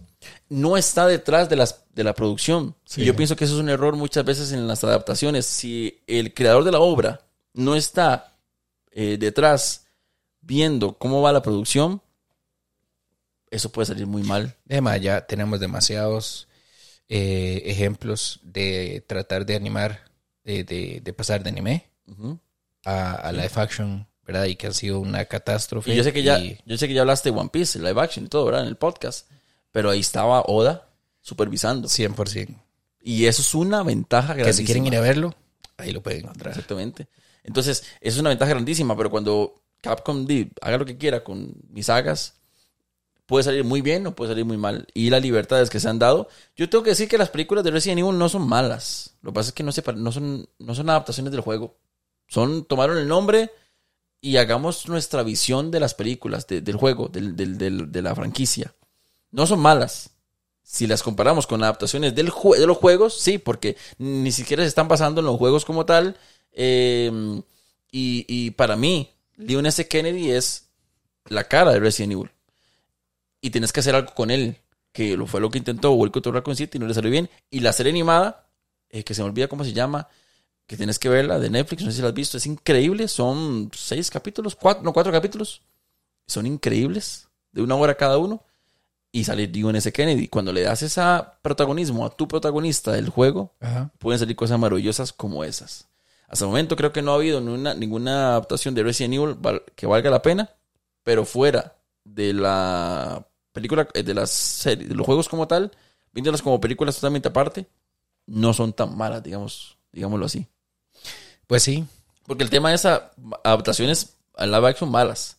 Sí, Pero fuera está, del aquí juego- estamos males, ma, o sea, Exactamente, que- que- pero o sea, juego- indiferentemente si el juego es bueno o es malo, la adaptación a live action, Sí, sí. al menos la saga de Resident Evil se fue al caño hace demasiado, demasiado tiempo. Sí, lastimosamente. con películas nuevas y, y aún así no logran. Que si hacen, si, si, si como cierre, si, ha- si logran hacer, o sea, si lanzan una película realmente de live action de Resident Evil que, que valga la pena, eh, va a ser un pegue. Pero ahí. Ok. veremos. Aquí vamos, creo que, que todas las que tengo aquí son puras, puras pelis. Pero eh, vamos a ver. Ah, nuevitas, nuevitas. Eh, 2022, Uncharted. Pues. Uncharted. Vamos, eh, Mae, Mae. eh, no jugué los juegos, Ok, vi la peli. La película no me gustó, Que dicha que no le gustó. no, no me desagradó. Es una película dominguera. Para que. ¿Verdad? Que si usted está ahí echado el domingo viendo tele y está la película y no hay nada más que ver, se puede quedar. Sí, Sí. En televisión. sí. O sea, pero como usted que usted me diga, mae, ahorita vamos a ir a cenar y voy a poner un charter para verla porque me cuadra. No. No, mae, no. Pues pone éxitos del 7 y sale ahí. ah, bueno, Sí, sí, sí. ahí. sí. Pero Totalmente. como que pongamos la aplicación, que, que no sé ni en cuál aplicación está. Ah, madre, reunámonos para ver un charter. No. No, no, no. Mae, y, y es que yo siento que eh, el problema con Uncharted es eh, la dupla. Mark Wahlberg con Tom Holland. Siento que ellos no tienen muy buena química. Y siento que Tom Holland eh, eh, tiene la sombra de Spider-Man. Sí. Tiene la Fue sombra. muy pronto. Tiene la sombra de Spider-Man. Vamos a ver. eh, yo estoy. tengo pausado. Porque esa, esa es la realidad. Tengo pausado el último proyecto de Tom Holland antes de que él oficialmente anunciara que necesitaba un break. Que se Sí. llamaba. Que se llama The Crowder Room. Que supuestamente. ¿Es una serie? Sí, es una serie. Que supuestamente esa, esa serie eh, es tan jodida porque él tiene que interpretar, creo, porque no la he visto, como un asesino que, lo jodió mucho el techo. Entonces que él se separó. Ah, ok, ok. Sí, cierto. Algo escuché. Sí, sí, que él dijo, me ocupo un break porque ya estoy, ya Claro. se me llenó el vaso. Pero el, el problema es ese, es, es esa dupla, mae. No hay como una química, mm, no sé, Yo- como que la química que había era una química artificial. Y, y, y vamos a ver, yo no estoy quitándole el mérito a Mal Wolver. Y tengo entendido que Mal Wolver fue uno de los que incitó a Tom Holland a ganar 10 kilos de puro músculo para interpretar a, A Nathan Drake. a Nathan Drake, ajá. Pero, madre, no sé. O sea, realmente no, no lo sé.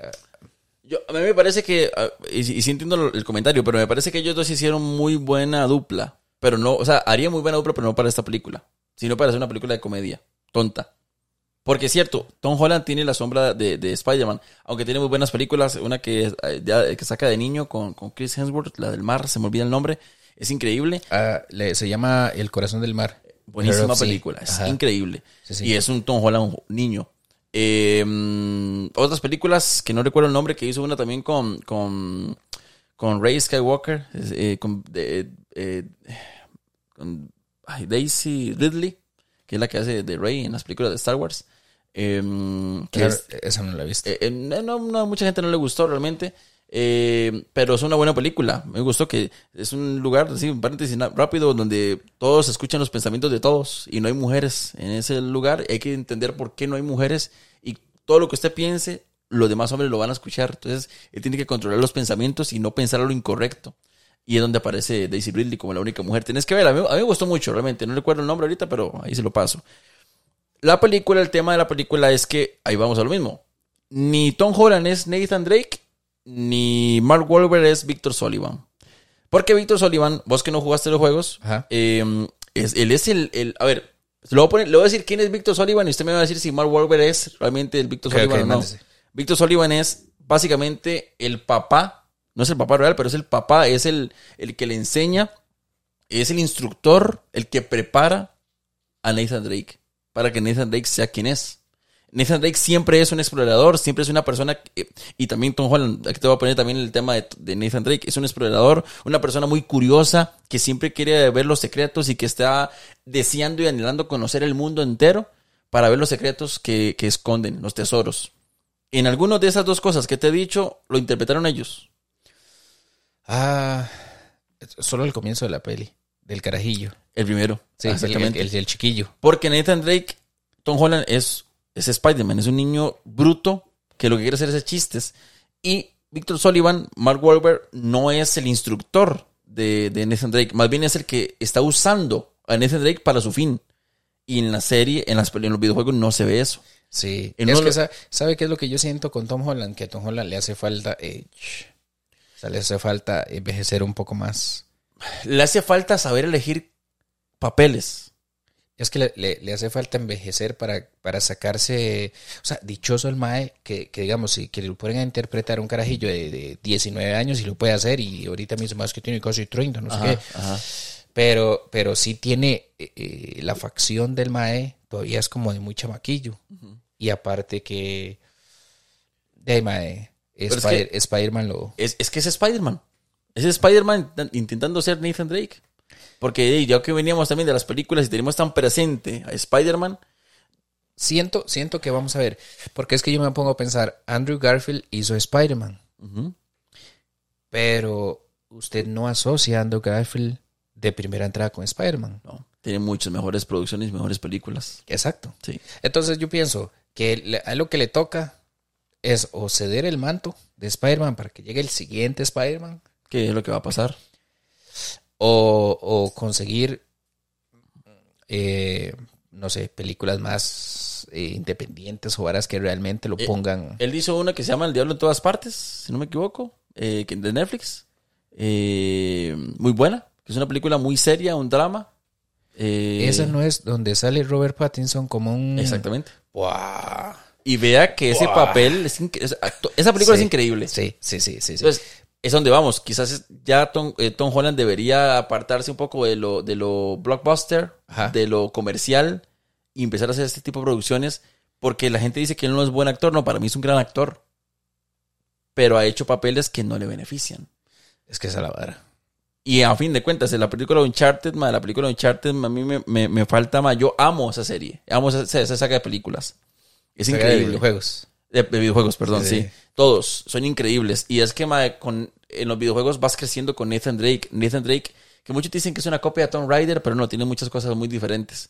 Pero Nathan Drake mae, tiene, tiene, tiene eso que todos nosotros desde niños tenemos, que es la ganas de, de explorar, de, de, de, conocer el mundo, de que nos hacíamos ideas en la cabeza de, de- no sé si usted jugó, no sé cómo fue tu infancia, pero la mía fue esa igual.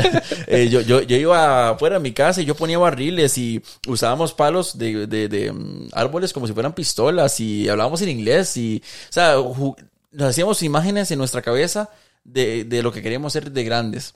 Ajá. Y Nathan Drake es ese en el videojuego. Eh, es, un, es un señor ya, en los juegos va avanzando, pero siempre sigue siendo un niño. Y él nunca escucha la opinión de nadie. Es ese tipo de persona que te dice, yo, yo quiero llegar ahí, pero es que no vayamos porque te puedo, no me importa, si muero, muero, pero yo voy. Ese es él, Sí, exactamente. y, y Nathan Drake no representa en nada a, eh, Tom Holland no representa en nada a Nathan Drake. Y Sullivan, mucho menos, a- eh, perdón, Mark Wahlberg a Sullivan, porque Sullivan es un mae maduro, un mae que siempre está tú a tú con Nathan Drake, que no se abusa de él, más bien lo apoya, lo instruye. Es- eh, en los juegos lo vemos de joven y de ya señor. Y Wahlberg es un aprovechado que, Sí. que- que quiere solamente sacarle beneficios al mae. Y Ah, es que este- ese, ese son el tipo de, de libertades creativas que se Sí. dan para ciertas varas que al final terminan estropeando. Y ahí estuvo detrás Neil Druckmann, que es el, de- el de- el- el creador de la- del videojuego. Estuvo detrás y ahí permite muchas cosas. Pues sí. Ahora que tocaste Tomb Raider, uno de los, de los que tenemos de adaptación de, de videojuego a live action, Tomb Raider. La saga de Angelina Jolie y después el reboot que hicieron con, Eh, ay, con esta Mae, ¿cómo se llama? un nombre tan sencillo. Sí, sí. E- ella, tie- ella es la, la esposa del Mae de Magneto. Ya, Aquí lo estoy buscando. Sí, sí. Bueno, lo, lo- lo que es la, la, la, mm, Eh, se llama Alicia Vikander. Alicia es. Vikander, exactamente. Sí, sí. eh, las películas, yo creo, yo, yo bueno, no tengo nada malo que decir de las películas de Tomb Raider de, de- de Angelina Jolie. Que Angelina Jolie siempre fue, ya no tanto, pero siempre fue un símbolo sexual. Ma, es que yo siento que eh, ella en esas películas de Tomb Raider era, ella utilizaba mucho el factor de femme fatal, ¿Ok? ¿verdad?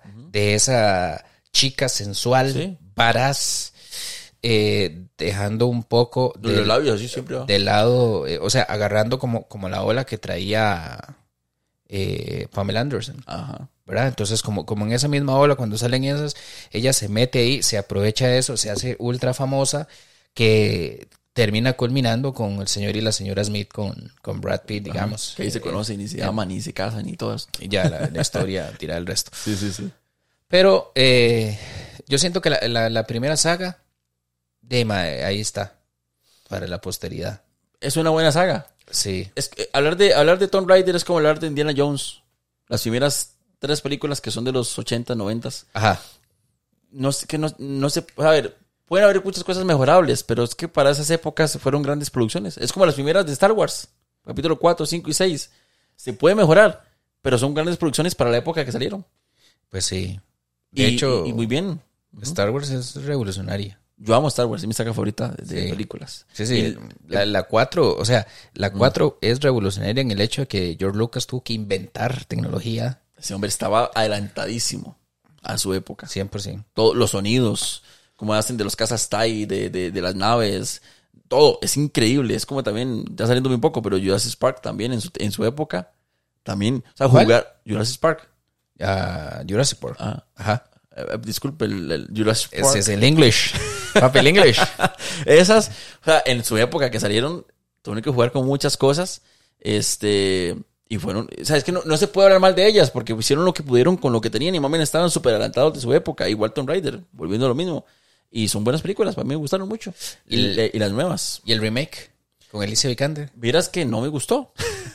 no me gustó sí. porque el villano, que no recuerdo el nombre, eh, no, no me gustó. La- las películas, vamos a lo mismo. Al principio ella termina, empieza siendo como una rep- eh, que reparte comida, creo que es. ¿Sabe, usted sabe qué es, qué es lo que yo siento que, que opacó mucho el remake de Tomb Raider?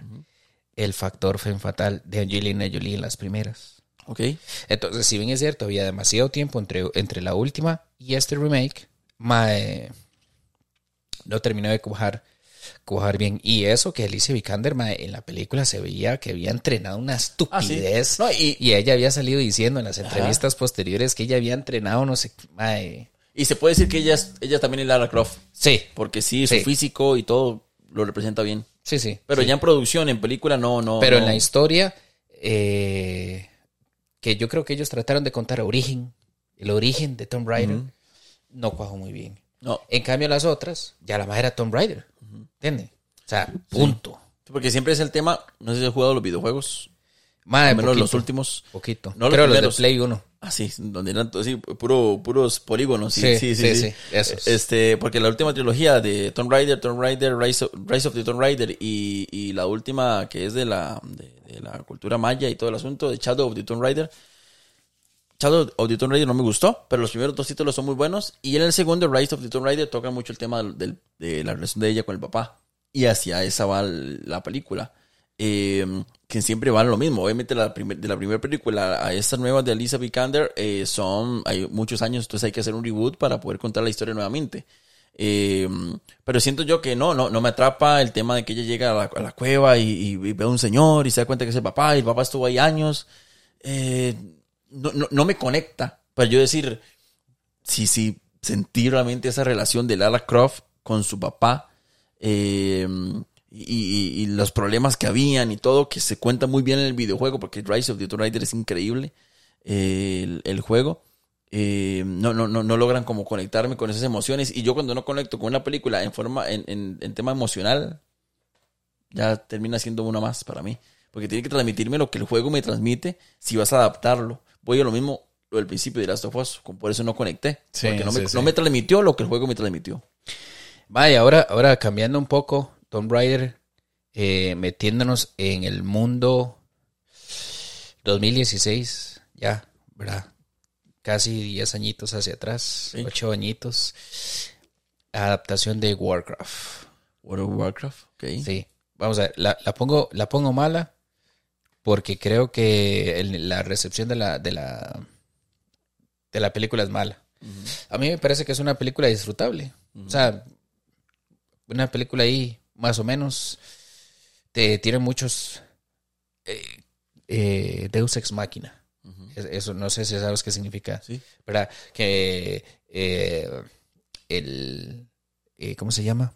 El mago mm, protector se daña y entonces el otro mago que es medio mago va a la ciudad de no sé a dónde y que hay un cubo que nadie sabe y se abre solo para el mago. O sea, pasan cosas demasiado porque sí.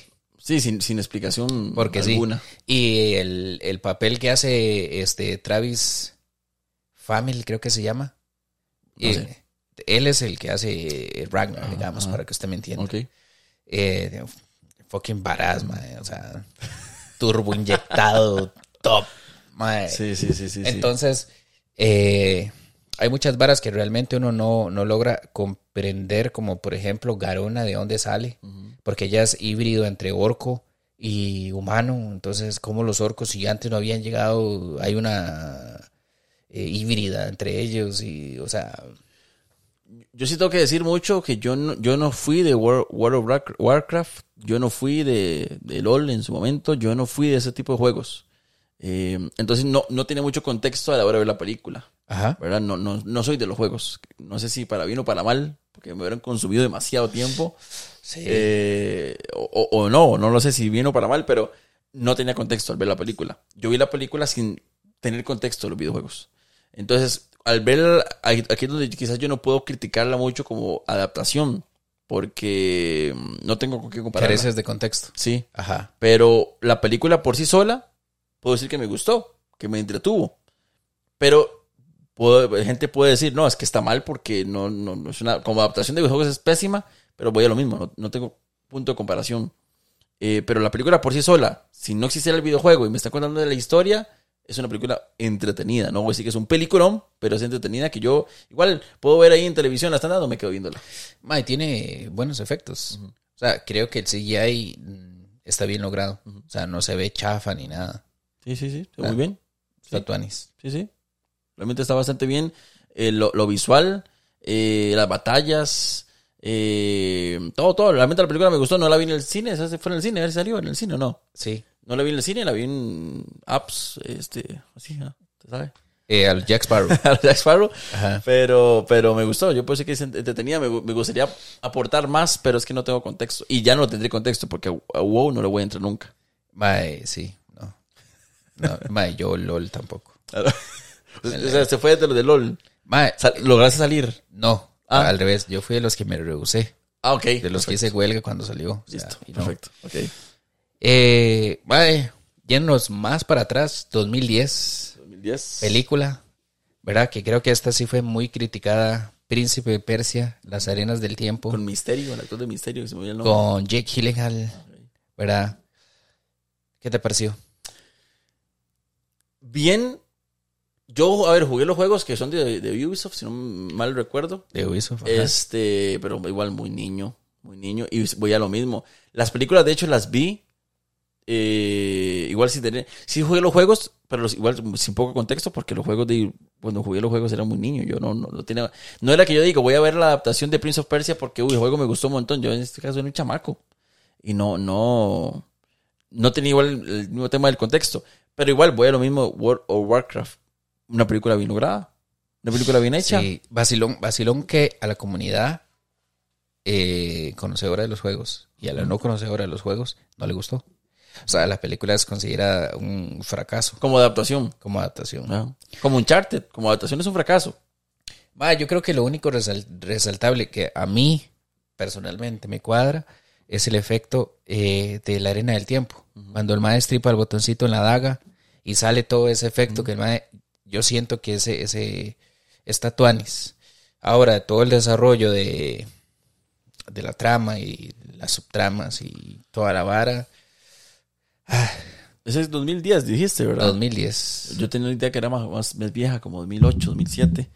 Mae, ya imagínate. Sí, sí, O sea, pero- estamos pero- hablando que en, en términos de, de- de cosas, de, de producciones, o sea, cosas de producciones, seis meses ya es una eternidad, ahora imagínate, Ajá. 2010. Sí, y, y, y vamos a lo mismo. El tema de juegos también, de hecho, la, la- el- los videojuegos, eh, bueno, ya que de hecho vino uno nuevo ahorita, un 2D, este, de Prince of Persia, no me acuerdo qué, que es como tipo continuación de las arenas del tiempo. Ajá. Eh, pero sí cuenta su historia diferente, visualmente se ve increíble, este 2D igual. Ubisoft este, otra vez, pero eh, me parece a mí que esto es para un poco también refrescar un poco lo que son los videojuegos, que son muy buenos también.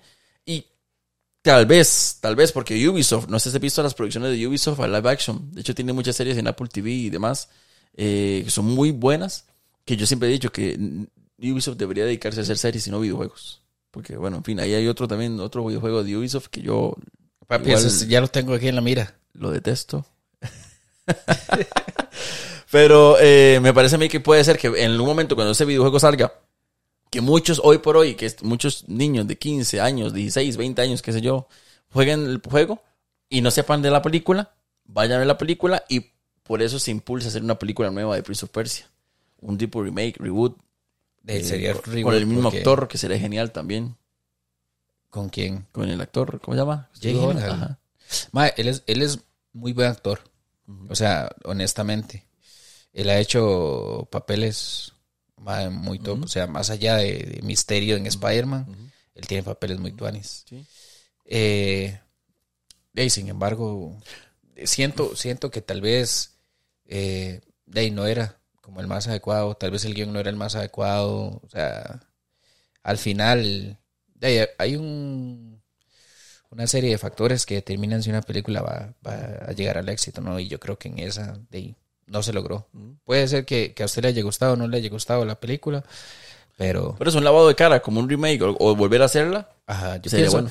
pienso que, que sería volver a hacerla. Y yo creo que es siento Fijo, que éxito. estamos frente a las puertas de una era en Hollywood que va a empezar a agarrar eh, videojuegos para traerlos Ah, sí. a live action. Porque Sí. ya, ya agotó todo. Ya agotó, o sea, superhéroes ya lo exprimió, ya ahorita está. Pero estamos escaseando. Eso es una bronca también. Porque sí, adaptar está bien. Los remakes de los juegos está bien. Pero es donde viene la queja de muchos consumidores como yo, de videojuegos, ¿verdad? No otra cosa. Este. De que ya no hay originalidad. Ya no hay creatividad. Ya no se está haciendo cosas nuevas. Todos son remakes. Todo son adaptaciones. Ya, y cuando sale una película nueva, una serie nueva, ya no atrapa tanto como, como en su tiempo Los 100, o en su tiempo The Blacklist, o en su tiempo eh, Mentes Criminales, o en su tiempo Prison Break, o en su tiempo películas, eh, bueno, Indiana, Indiana Jones. O sea, ya es no, que- estamos escaseando de, de guionistas y, y- y gente creativa. Sí, sí, eso es 100%. El problema es que vos estás ignorando el factor eh, tecnología.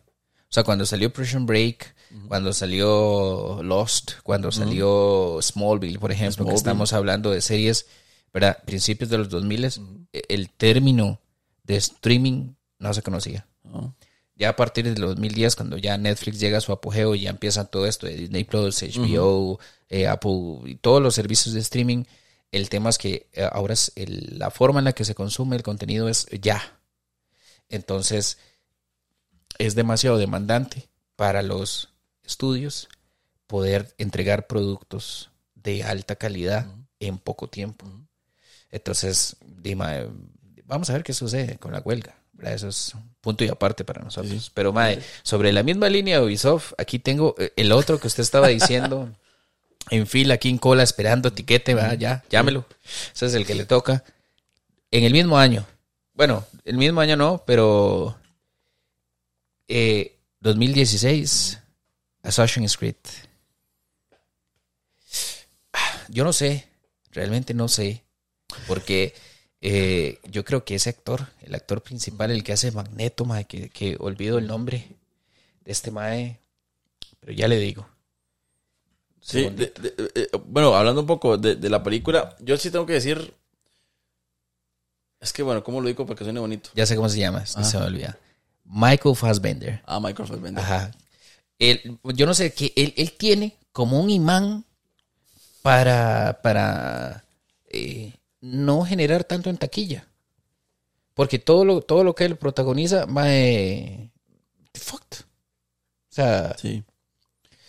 Entonces, Sí. en esa, en esa de, de Assassin's Creed, ese toque que era el mundo moderno, pero que se conectaban La ellos máquina. a través, sí, con la máquina que se movía y no sé cuánto, y, y que ellos estaban tratando de buscar, o sea, realmente yo hubiera hecho toda la película en la, en la época de, de que ellos eran los asesinos Y ya, Sí. lo- lo- los guardaespaldas. Yo, yo, yo por eso dije ahora, no sé cómo decir esto, pues que suene bonito, pero es que para mí Assassin's Creed perdió la gracia del 4, 3.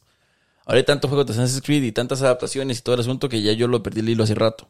Para mí Ubisoft es de las peores desarrolladores que existen. Y Assassin's Creed de las peores sagas de videojuegos que existen. Ok. Y la película es de las peores películas. Fuertes declaraciones del gamer. No, yo siempre lo he dicho. De hecho, la gente que me conoce ya saben que yo odio a Ubisoft y Assassin's Creed. Igual, si me llaman un día para contratarme, yo voy a ir, ¿verdad? Súper feliz y Sí, la mejor, la mejor Sí, obviamente. desarrolladora. Sí, sí. Pero eh, la película, a ver, la película igual, vamos a lo mismo, no es mala, pero no, no es Assassin's Creed, no es una adaptación fiel y que, mm, y que realmente eh, mm, eh, le haga honor a una saga como Assassin's Creed, que para mí, a mí no puede gustarme, pero hay gente que ama la saga. Y estoy seguro que muchas personas, y conozco gente que aman la saga y que ha jugado hasta el último Assassin's Creed Valhalla y que están metidos con sus DLCs y extensiones, expansiones, perdón, y están esperando lo último que viene, que se llama Mirage, creo. Amantes de la saga, que no les gustó la película tampoco. Eh, eso que él viaja así, bueno, incluso Assassin's Creed es esa línea, o sea, son, por eso hay tantos asesinos. Ah. Este, intentaron como llevarlo por ese lado, pero no, no, no, a mí, a mí, a mí, que no soy tan fan de la saga me aburrió y conozco gente que son amantes igual que la tienen totalmente apartada y que no es una adaptación fiel al producto como tal. Es que es a la ver, mae. No sé. Y me pareció aburrida, lenta. Es que la Eh, película, la película no compone mucho. O sea, es una película Sí. ahí. eh, es que realmente no sé cómo describirla. Es una película como que trata de proponer. Pero se queda en el camino. Y, y al quedarse en el camino, entorpece mucho. El ritmo de la película es como, mae, las escenas de acción son cuando el mae está en la máquina conectado, pero después te ponen todas las escenas del mae en la época moderna que nadie quiere ver eso, y entonces eh, mata, mata el ritmo de la, Sí, y de la, de la eh, peli. un tema también es este que es que es que de verdad la película no cumple por ningún lado y de hecho conozco gente que ni siquiera se acordaban que la película que la película existía. Sí, yo Assassin's Creed como hay una película así. Ah, sí es cierto, yo la he visto, no sé qué. Y ya cuando una película realmente ya no está en la mente de nadie o la gente ya no se acuerda es porque que es olvidable. Exactamente. Sí. Es una película que no existe. Punto. Listo. Cerramos Assassin's Creed. Va, el siguiente, en la misma categoría de, de malas adaptaciones, eh, cambiando un poco toda la tonalidad que hemos tenido. 2014, ya hace casi los 10 años. ¿Cuál será? ¿Cuál será? La que Need me for gustó. Speed. ¿Ah? Need Ah, for Speed. Eso es lo que no entiendo. ¿Por Need- qué rayos pusiste esa película como mala? Need for Speed. Es increíble. La de Aaron Poe. Sí, Mae, es increíble. mm, más o menos. Está mucho mejor que esta película pésima que salió ahorita de, de- Gran de Turismo. Gran Turismo. Mae, no puedo decir de nada de Gran Turismo porque no la he visto. No la vea. Entonces, entonces no la puedo, no puedo clasificarla, digamos, como que sea buena o que sea mala. Pero eh, la de Need for Speed, mae, sí, sí siento que. Es increíble. Mae, no, no tanto. ¿Qué qué no te gustó? Mae, no sé, o sea, es como que no es. Como que. El soundtrack es increíble. Sí, sí, pero una cosa es- son las, los soundtracks de las películas y otra cosa es Sí, sí. la historia de la película encima. Pero es muy buena, es muy seria, es muy. Es muy poco Assassin's- eh, es muy poco Need for Speed. Porque los juegos no se toman tan en serio las cosas. A menos los juegos de como Underground, como Most Wanted, como Undercover. Ajá. Y la, la- la película, la película es muy chiva, es muy buena. Eh, Aaron Paul para mí es increíble. No, no, él como actor es Sí. el stop. Y toca temas familiares, te duelen cosas. o sea, eso es a lo que voy lo mismo. Te conecta tanto en la película que todo te duele. Si hay que llorar, lloras. Mae, no. Si- te activas. A mí, a, a mí no me, a mí no me pasó ese mismo sentimiento. O sea, ese toque de, de la carrera clandestina. ¿verdad? Y donde está Michael Keaton relatando, mae, no sé cuánto aquí, y el mae es, eh, eh, es como, tiene un compa, y el compa es como mecánico, y de pronto otro hacen una carrera con unos zaguera, y la mae sale volando, y entonces el mae esconde el carro, y, y después al mae lo culpan, y después el mae regresa buscando venganza. O sea, y después logra, eh, regresa y está casi todo igual Entonces el carro que habían construido antes se lo prestan para que empiece a correr como loco, mae. Y, eh, o sea, Es que, no sé, mae. quitando no todo sé. eso, la película es buena, en mi opinión, por eso Sí, mismo. es como, mae, quitas toda la historia, toda la vara, o sea, la película es buena si quitas todo eso. Y yo, claro, huevón. Claramente. Solamente sí es buena. No, pero es que, madre, a mí la película me gustó mucho, me transmitió mucho. Eh, y de hecho, yo creo que la opinión impopular es que es mala. Porque yo pienso, ya yo he hablado con gente, conversamos y todos ponemos la película Need for Speed como de las mejores adaptaciones de videojuegos. De verdad. Sí. Mae, de- No, no es la mejor, creo- tal vez no top 5, pero de las mejores. Mm. A mí me gustó mucho. Habría que hacer un, un- un top. Y si la vuelven a poner en cine, yo voy a ver al cine. ¿En serio? Sí. No, no, mae, yo no. De, de vea que ya, ya cumple casi 10 años y no tiene secuela. Ah, no, O sea- no, no, es que no hay Rápidos y Furiosos. es más, esa película es mucho mejor que las últimas de Rápidos y Furiosos. Sí. O sea, Rápidos, Rápidos y Furiosos dejó de, de ser buena desde la 4. Eh, Llegó la roca y todo se, se echó a la... Mae, yo rescataría la quinta, que la quinta es donde llega la roca. Sí, Pero sí. digamos que hasta la quinta de Rápidos y Furiosos, que es la que sale en Rio, ¿verdad? Donde ellos se roban la... la, la- Las- plata esa, sí. Sí, sí, en, en la bóveda, digamos. Hasta ese punto, todo era exagerado, pero Pasable, aceptable. digamos que un exagerado pasable. Ajá. Pero ya, más las 6 y las 7 y que los... Que van al, al espacio. Yo, yo tengo que decir una Ya. cosa. Yo me encantan las películas de Rápidos y Furiosos. O sea, no me encantan de que son peliculones, pero disfruto verlas. Y ahora que salió esta 10 y ahora viene la 11 y todo, yo, yo, yo las disfruto verlas. No son peliculo, peliculonas, pero sí son buenas. Pero Need for Speed sí es mejor que las últimas. Yo he de reconocer que yo vi eh, en el cine hasta la octava de Rápidos y Furiosos. Ah, yo sí he visto todas. La 9 y la 10 ya no. Y ya son. La 9 y la 10. Y Super- yo dije, gracias a Dios que no fui. Ya son.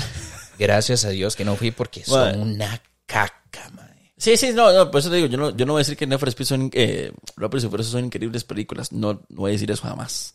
Pero son películas, yo, yo las veo como parodias. Es Son- que son parodia. disfrutables. O sea, de un pronto a otro, Toreto saca poderes como si fuera un, man, superhéroe. Incluso Hobbs and Shaw, que es el, el, el, el spin-off de La Roca con Statham, ¿Sí? y hay una parte donde La Roca agarra una- un helicóptero. sí. O sea, no, no, no, ya la... Y eso lo hace Capitán América también en las películas. Sí, sí, sí. Pero el, el- con contexto de que el Capitán Exacto. América es el Capitán Por América. eso digo, o sea, que La Roca, ¿quién es? Sí. No, no, man. Pero, en fin. Sí, ya, ya nos, nos salimos. Pero, eh, de, mae, a- eh, para dejar en un terreno neutral, dejemos a Need for Speed ahí en un terreno neutral. Claro. ¿Verdad? Está bien. Ni buena Ahí, ni mala. Regular, Regular. en el limbo. En el limbo. La de Gran Turismo que, que salió hace menos de un mes, no puedo... Mala. Man, no la puedo comentar Mala. porque no la he visto. Mala. Entonces, nos quedamos solo con lo que dice el, el gamer. Pero eh, vamos a ver qué tenemos por acá. Pam, pam, pam. Eh, yo creo que ya, ya podemos tirarnos unas últimas dos para ir cerrando. Perfecto. La primera, 2015. Ann Sandler. Ah, qué buena película, qué Pixel. buena. Qué buena. Va, yo, yo el problema que tengo con, con Adam Sandler, con las películas que él hace, es que él, él, eh, él hace películas como, como al propio. Él hace una película buena y una película mala al propio. Entonces yo siento que eh, el, el problema con Adam Sandler es que toda el- la comedia que él hace eh, a veces es muy tonta. A veces es muy tonta y, ma, y eso de una u otra manera empaña todas las películas en, en las que él, en las que él sale. Él hace una película, él hace dos películas para Netflix, una en 2019 que se llama Uncut Gems, donde él es actor principal, pero él no dirige. Ok. A él lo dirigen y es un cintón, pero mae, fuerte. O sea, que, que cuando salieron los Oscars todo el mundo decía, es un robo que él no esté nominado. O sea, eso es un cintón. Y después, el año pasado, saca una película donde él es un... Entrenador. eh, no, no es un entrenador, él es un scout que le llaman, que él, él- los equipos los contratan a ellos para que ellos vayan y vean prospectos. Busca talentos. Es un, un busca talentos, correcto. Correcto. Mae. Se llama. Que le encuentro en español, o sea, Ajá. ¿sí lo has visto? Sí, no, por supuesto. Buena, eh, se llama Cazador en, en inglés eh, Sí, o algo así. Este, muy buena. buena, Increíble, buena. me gustó un montón. Entonces, entonces lo que pasa con, con Pixel, Mae, es que tiene esa impresión en la película de Adam Sandler. Y, ma, y si bien es cierto, el Mae hace comedias románticas muy buenas, hay otras que son caca. Que incluso hay premios, eh, para, para, como así como hay premios de los Oscar para nominar a las mejores películas y dar premios, hay premios también para las peores películas Sí, del los año. Razzie. Y, ah, Los Razzie. esos son. Sí. Y los, y Pixel, o Pi- Pixel o Pixels, o Pixeles, una buena película, Pixel, Pixel. quedó como el, nominada como las peores películas, de hecho. Mae, sí, es, que Pero yo siento, mae, que, a, a ver, yo voy a lo mismo. Disfruté la película. Voy a lo mismo. No es un peliculón. Pero yo pienso que la gente no entendió la idea de la película. Que la idea no era tomarse tan en serio tal- todo. No era tomarse tan en serio los videojuegos y las referencias. Era, era Adam Sandler en un mundo de píxeles, Adam Sandler en un mundo de videojuegos, de, de, de, franquicias. es que ese, ese es el problema. Cuando usted, como creador de algo, llega y dice que es que el espectador no logró entender su visión de su producto, quiere decir que hubo algo, algo mal. O sea, yo lo veo desde ese, desde ese punto de vista, ¿me entiende? O sea, debería ser fácil de digerir, dado que no tiene que eh, ser nada complejo, ¿me entiende?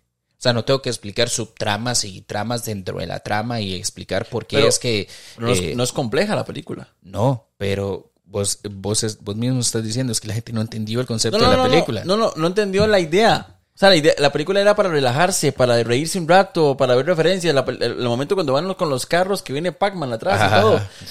Wiki, Sí, wiki, es, wiki, es, wiki. es disfrutar. Es, es, o sea, es una película que no tienes que pensar. Simplemente rías un rato. La, la, la parte final donde va con Donkey Kong, que tiene que salvar la... la, la- la- Sí, sí, que le da campo al otro Sí, mae. eh, es, es reírse un rato, es pasarla bien, es, es, es disfrutar. La película no es para darle mucha mente. Y yo pienso que mucha gente fue con la idea de, uy, voy a ver un peliculón basado en videojuegos. No. Es como decir que eh, esta, la de, la de, la del, la de Vanel- Vanellope con el grandote, este, Ralph, el demoledor. Ralph el Demoledor. Es un ajá. peliculón y no es un peliculón. Es una película también que tiene referencias de videojuegos para pasarla bien, para disfrutar, para desconectar el cerebro e ir a reírse un rato. Y la gente quería ser tan profunda con, pi- uy, es que esa referencia, uy, es que este, es que... No, es para reírse, disfrutar. Eso es lo que no, no entiendo que la... o sea, yo creo que la gente no entendió ir con la idea de, de- de disfrutar la película como lo que es una parodia o algo para reírse. No ma- más allá de algo serio. Pues sí. Pero Y es que Adam Sandler, el mae tiene, es, es una de cal una de arena. Sohan es increíble. Huevón, mae. Pero, pero, eh, el mae, no ha hecho películas, eh, Diamantes en Bruto. Ese es un con James, la Ah, de 2009. ok. Sí. Es que yo, eh, español, ¿verdad? Eh, muy, buena película. Por eso le digo. Increíble, sí. Por eso le digo. Él hace. Cuando él quiere, lo hace, lo hace bien. Yo, yo llegué a la conclusión de que él actúa bien cuando él no dirige. Porque, porque digamos, Son Creo como que- niños. es que yo siento que son como niños, ya esa es la, la cúspide del cine de Adam Sandler. Tiene todos los clichés, Ajá. todas las varas de comedia, el, el, eh, mae, los pedos y, mae, y- o sea, toda la, la comedia tonta y absurda. El, eructo, el eructor pedo. Entonces, entonces él, él se va más como a ese tipo de, de comedia, comedia tonta. Igual es un pegazo porque la gente va y se ríe y todo, pero a mí la comedia que me cuadra es como la de Quiero matar a mi jefe. Ajá. ¿Ah? Así se llama. Ah, bueno, pero no con él. No, no, Ah, no, no, sale Adam Ah, Sandler. sí, sí, lo- las dos, yo vi, yo vi las dos. Sí, son a- tontas, son... Son tontas, pero no al, al- a lo estúpido, ¿verdad? Ajá, a usar chistes de pedos y chistes sí, de sí. eruptos y... y- y- Bueno, y los tres son bien idiotas, sí, pero... pero es que, pero es que me entiende, ese es, ese es el tipo de comedia Ajá. que, que a mí me cuadra. Como qué pasó ayer. como que pasó ayer. Sí, ¿Me sí, entiende? sí, sí. Que, es, que es, es comedia, pero más inteligente. Sí, sí. Digamos, Sí, sí, sí. Bien, bien lograda. bien lograda. Sí, está bien. como que pasó ayer. Yo, en lo personal, sí me gustan mucho las parodias. Digamos, las parodias de Rápidos y, Furi- eh, de Rápidos y Furiosos. Ma, es increíble. Yo, yo, me, yo me río como bruto con esas películas. Mae. O como la casi 300, por ejemplo. De 300. Sí, sí, sí. Ma, Yo me río. como- A mí me encanta reírme. Por eso me encanta aquí Gas. Porque es una parodia, bueno, es un cómic igual, pero es como una parodia de los superhéroes. Ma, yo, yo me río mucho con ese tipo Sí. de producciones. Sí, sí, ma, igual Scaring Movie, digamos. Scary Lo Movie. que pasa es que Scaring Movie ya, después de cierto punto, creo que fue la 4, ya, ya como que empieza a perder el chiste. Y, Sí, el- sí, y las más buenas son las primeras. Las primeras. Que en este contexto donde nosotros vivimos actualmente, usted saca esa película así como está, funado, cancelado, Ah, ma, sí, lo- ah, sí, sí, sí, explotado, o sea, totalmente. ya ese tipo de, de comedia ya no sé. Por eso vamos a lo mismo que hablamos ahora. Estamos escaseando de buenos directores, guionistas, producciones. Y ahora le estamos dando a la gente, o nos están dando, cine malo, cine tonto, cine, cine que decía un, un director de cine, el cine que se hace hoy por hoy es cine para idiotas. Porque solamente eh, ex- explosiones, risas, y no te, y no te hacen pensar. Por eso salen películas como eh, Oppenheimer, que bebe de Barbie, sí, pero la gente no va, a ver, no va a ver Oppenheimer porque no quiere pensar, porque no quiere. La gente quiere ver Barbie porque, ah, es reírse un rato y estupideces. Entonces, estamos escaseando de buenas producciones, pero bueno, eso, es- eso da también para otro Pues sí. podcast. Yo vi las dos.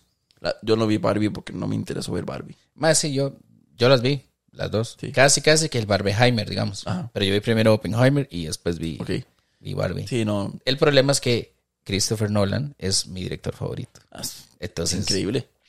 No cualquiera lo entiende, pero es increíble. sí. Tenet. de hecho, Tenet yo lo he entendido. de hecho, ponen que eh, el tropiezo de Nolan es Tenet. Y a mí Tenet me encanta. Me Yo encanta. es que no lo entendí. El, y, eh, Perdón, ma- perdón.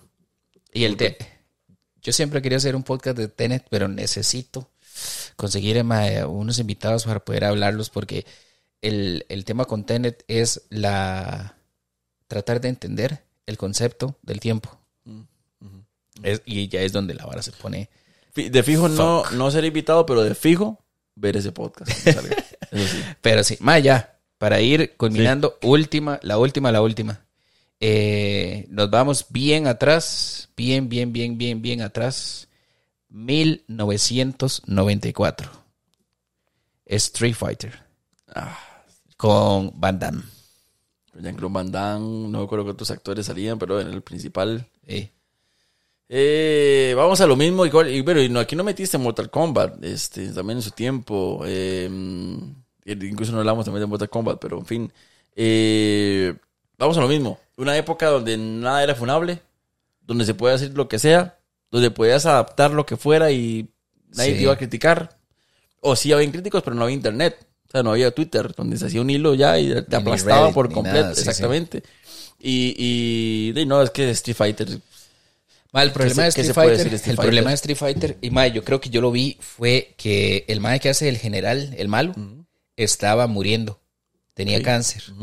Entonces él firmó la película con eh, Algo así cierto. que es- el maestro estaba Ajá. ya, pero de la verga. Entonces, la última pelea donde pelea Van Damme con el Mae son puros cortes. O sea, son puros cortes como que se ven aquí, se ven allá, y después aquí, una patada aquí, no sé cuánto. Entonces, ellos trataron de armar lo mejor que pudieron y el Mae ya estaba en las últimas. Entonces, al final, todas las.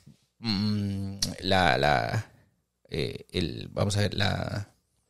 ¿Cómo se llama? La fase 3, porque creo que las películas se- es en fases y la, la fase 3 ya es la, el, el clímax de la Sí, película. lo, lo que es el, el, el- sí te entiendo. El, el corte, el Sí, sí, son como los arcos, eso. ¿verdad? Sí, sí. Eh, eh, El le- tercer acto. El acto, correcto. Esa es la palabra correcta. Acto, Sí. ¿verdad? Que, la- que todo va como en, en tres actos y el acto tres ya es el, el acto del clímax. Eh, hicieron lo que pudieron con lo que tenían, pero al final la, la adaptación fue eh, caca, caca y Sí. No logró, no logró. O sea, siento yo que la película fue como para tratar de, de agarrar la fama de los. de, de- de lo que venía creciendo, de los videojuegos. Y los actores como tal también, porque Van Damme en la época era Ba- Van Damme en ese momento estaba, yo creo que estaba ya estaba surgiendo. en el top, top. Pero. después. eh, cayó. Van Damme. Sí. Ah, sí, él tiene muchas broncas mentales. Entonces el mae cayó y, y, y, y eso es otro tema. Y Pero por eso- regresando, regresando a Street Fighter. y, por eso Steven Seagal es mejor que él. Bueno, yo, yo sé que no, Van Damme es otro nivel. Pero de hecho, él sí tiene muchas broncas mentales y por eso ya está alejado de todo. Pero, mm, pero ah, vol- volviendo a la película, eh, siendo una película del 93, ¿es? ¿94? 94. Es que vamos a lo mismo, ¿qué se le va a pedir? En temas de coreografías, en temas de... O sea, porque que no tengas presupuesto no te permite, no es que te da paso a, a- a hacer lo que quiera con la película y, y no, y, no, y no adaptarlo a lo que es el videojuego. Que bueno, Street Fighter son una saga de videojuegos de lucha. Que sí, algunos videojuegos tienen su historia, pero no es un eh, God of War, no es un Halo, no es un The Last of Us, no es un Gears, Gears of War, eh, eh, no es un The Witcher, que tienen su guion, que tienen su trama, que son Ajá. juegos de 30, 40, 50, 60 horas. Es 150 como The Witcher. como The Witcher, Eh. incluso más eh, personas, personas 5, 260 horas, bueno, demasiado. Lo que digo es que, ¿de qué te vas a basar? ¿verdad? Tienes que basarte en la historia, en el origen, de que incluso Street Fighter 5 habla un poco del origen de los, de los personajes eh, y, los, y también tienen su, su, su, su historia, que para mí en historia, Mortal Kombat parte a Street Fighter en historia de juegos como tal, porque se, se- como dicen los españoles, se lo curran más, se, se, se enfocan más en hacer buenas historias, porque son juegos de lucha. Ajá. Igual Tekken, Tekken 7, el último, a mí me gustó mucho la historia y se, y se preparan para hacer buenas historias. Pero ¿qué le vas a pedir a un juego de, de lucha? Que eh, solamente son dos personajes que tienen que quedarse. Pelearse, sí. Eh, entonces, ya en temas de actuaciones y coreografías, que yo veo lo mismo, y más siendo una saga de luchas, de peleas, las coreografías tienen que ser muy bien logradas, porque tenés que realmente transmitir al espectador que se están golpeando, que, que están peleando. Eh, pero más allá, sí, una película que es mala, una película que pues, todo el mundo la olvida y que por eso muchos, igual que Prince of Persia, igual que, bueno, Mortal Kombat, la última me gustó, pero estamos esperando películas en la actualidad que yo no sé por qué Capcom se ha atrasado tanto, porque yo creo una película de Street Fighter en la época, bien hecha, que yo creo que tiene que hacerlo, porque incluso Mortal Kombat, y siempre ha sido de la guerra Mortal Kombat Street Fighter, Ajá. y tiene que hacerlo para sacar una buena, una buena saga, pero eh, y la película olvidable totalmente también, y, y, y, ah, viéndola ahora en 2023, 2024, Dice, estamos a... duerme 30, a cualquiera. 30 años. Eh, de 30 años. 30 años. Del 94 a 2004, 14, 24, sí, 30, Sí, 30 años. Y de ahí no vas a enganchar a, cual- a nadie con esa película ahora. No, no. Entonces, una adaptación sería bueno, pero la película como tal, olvidable. Y yo creo que igual Van Damme sabe que es de las películas más. Olvidables de los que tienes. Sí, Sí, sí. exactamente. Ah, pero bueno, ya para, para dejarlo hasta aquí, sé que, sé que no conversamos varios, Sí. que los dejamos por fuera. Es que usted en la lista se emocionó. Eh, sí, sí, sí, metimos bastantes.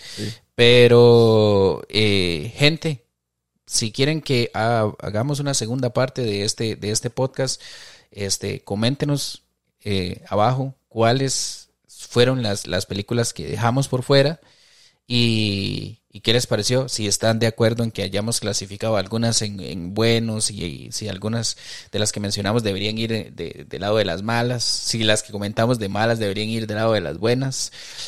Entonces, Gamer, este espacio es para vos, aquí, para que promociones tus redes sociales, dónde te pueden encontrar, cómo te, te pueden localizar. Sí, me pueden seguir en todas las redes sociales, igual como el gamer inexperto. Siempre he intentado que todas las redes tengan como el mismo nombre, porque a veces le ponen como no sé qué 91 y no, no, todas son, todas, todas, todas logré encontrarlas como el nombre, el gamer inexperto. Algunas con un guion entre gamer e inexperto, pero en fin, todas como el gamer inexperto parece rapidísimo. En Instagram principalmente, que es mi plataforma principal. Además también de Twitch, YouTube, TikTok, que son como las que utilizo actualmente. Facebook no. Eh, todo lo que publico en Instagram se publica automáticamente en Facebook. Veo que me llegan comentarios y todo, pero nunca entro. Este, y Twitter, eh, que todos seremos Twitter. En algún momento seremos famosos para poder ser buenos usuarios. Funados con Twitter se hizo de hace exactamente. 10 años, sí. Sí, y bueno, no tengo threads, no he descargado threads, no me interesó ya threads. De hecho, threads fue de una semana y ya murió. A nadie le interesa más threads. Fue eso como fue como el boom. Hay que ver cómo evoluciona y tal vez tendré threads en un futuro, pero sí, Instagram y TikTok y Twitch principalmente. Pues sí, gente, como siempre lo mencionamos, vamos a dejar toda la información del Gamer Inexperto en la caja de descripción para que puedan ir y seguirlo. Y pues ya llegamos a esta parte, ¿verdad? Que es donde nosotros nos hacemos autopromoción. Y como siempre, ¿verdad? Estamos en todas las redes sociales, sabías y por haber. Tenemos Facebook, tenemos Instagram, tenemos eh, TikTok. Esto es un video podcast, entonces pueden verlo por eh, YouTube y también por la función que tiene Spotify ahora. Entonces ahí pueden ver audio y video. Y sin más gente. Chao.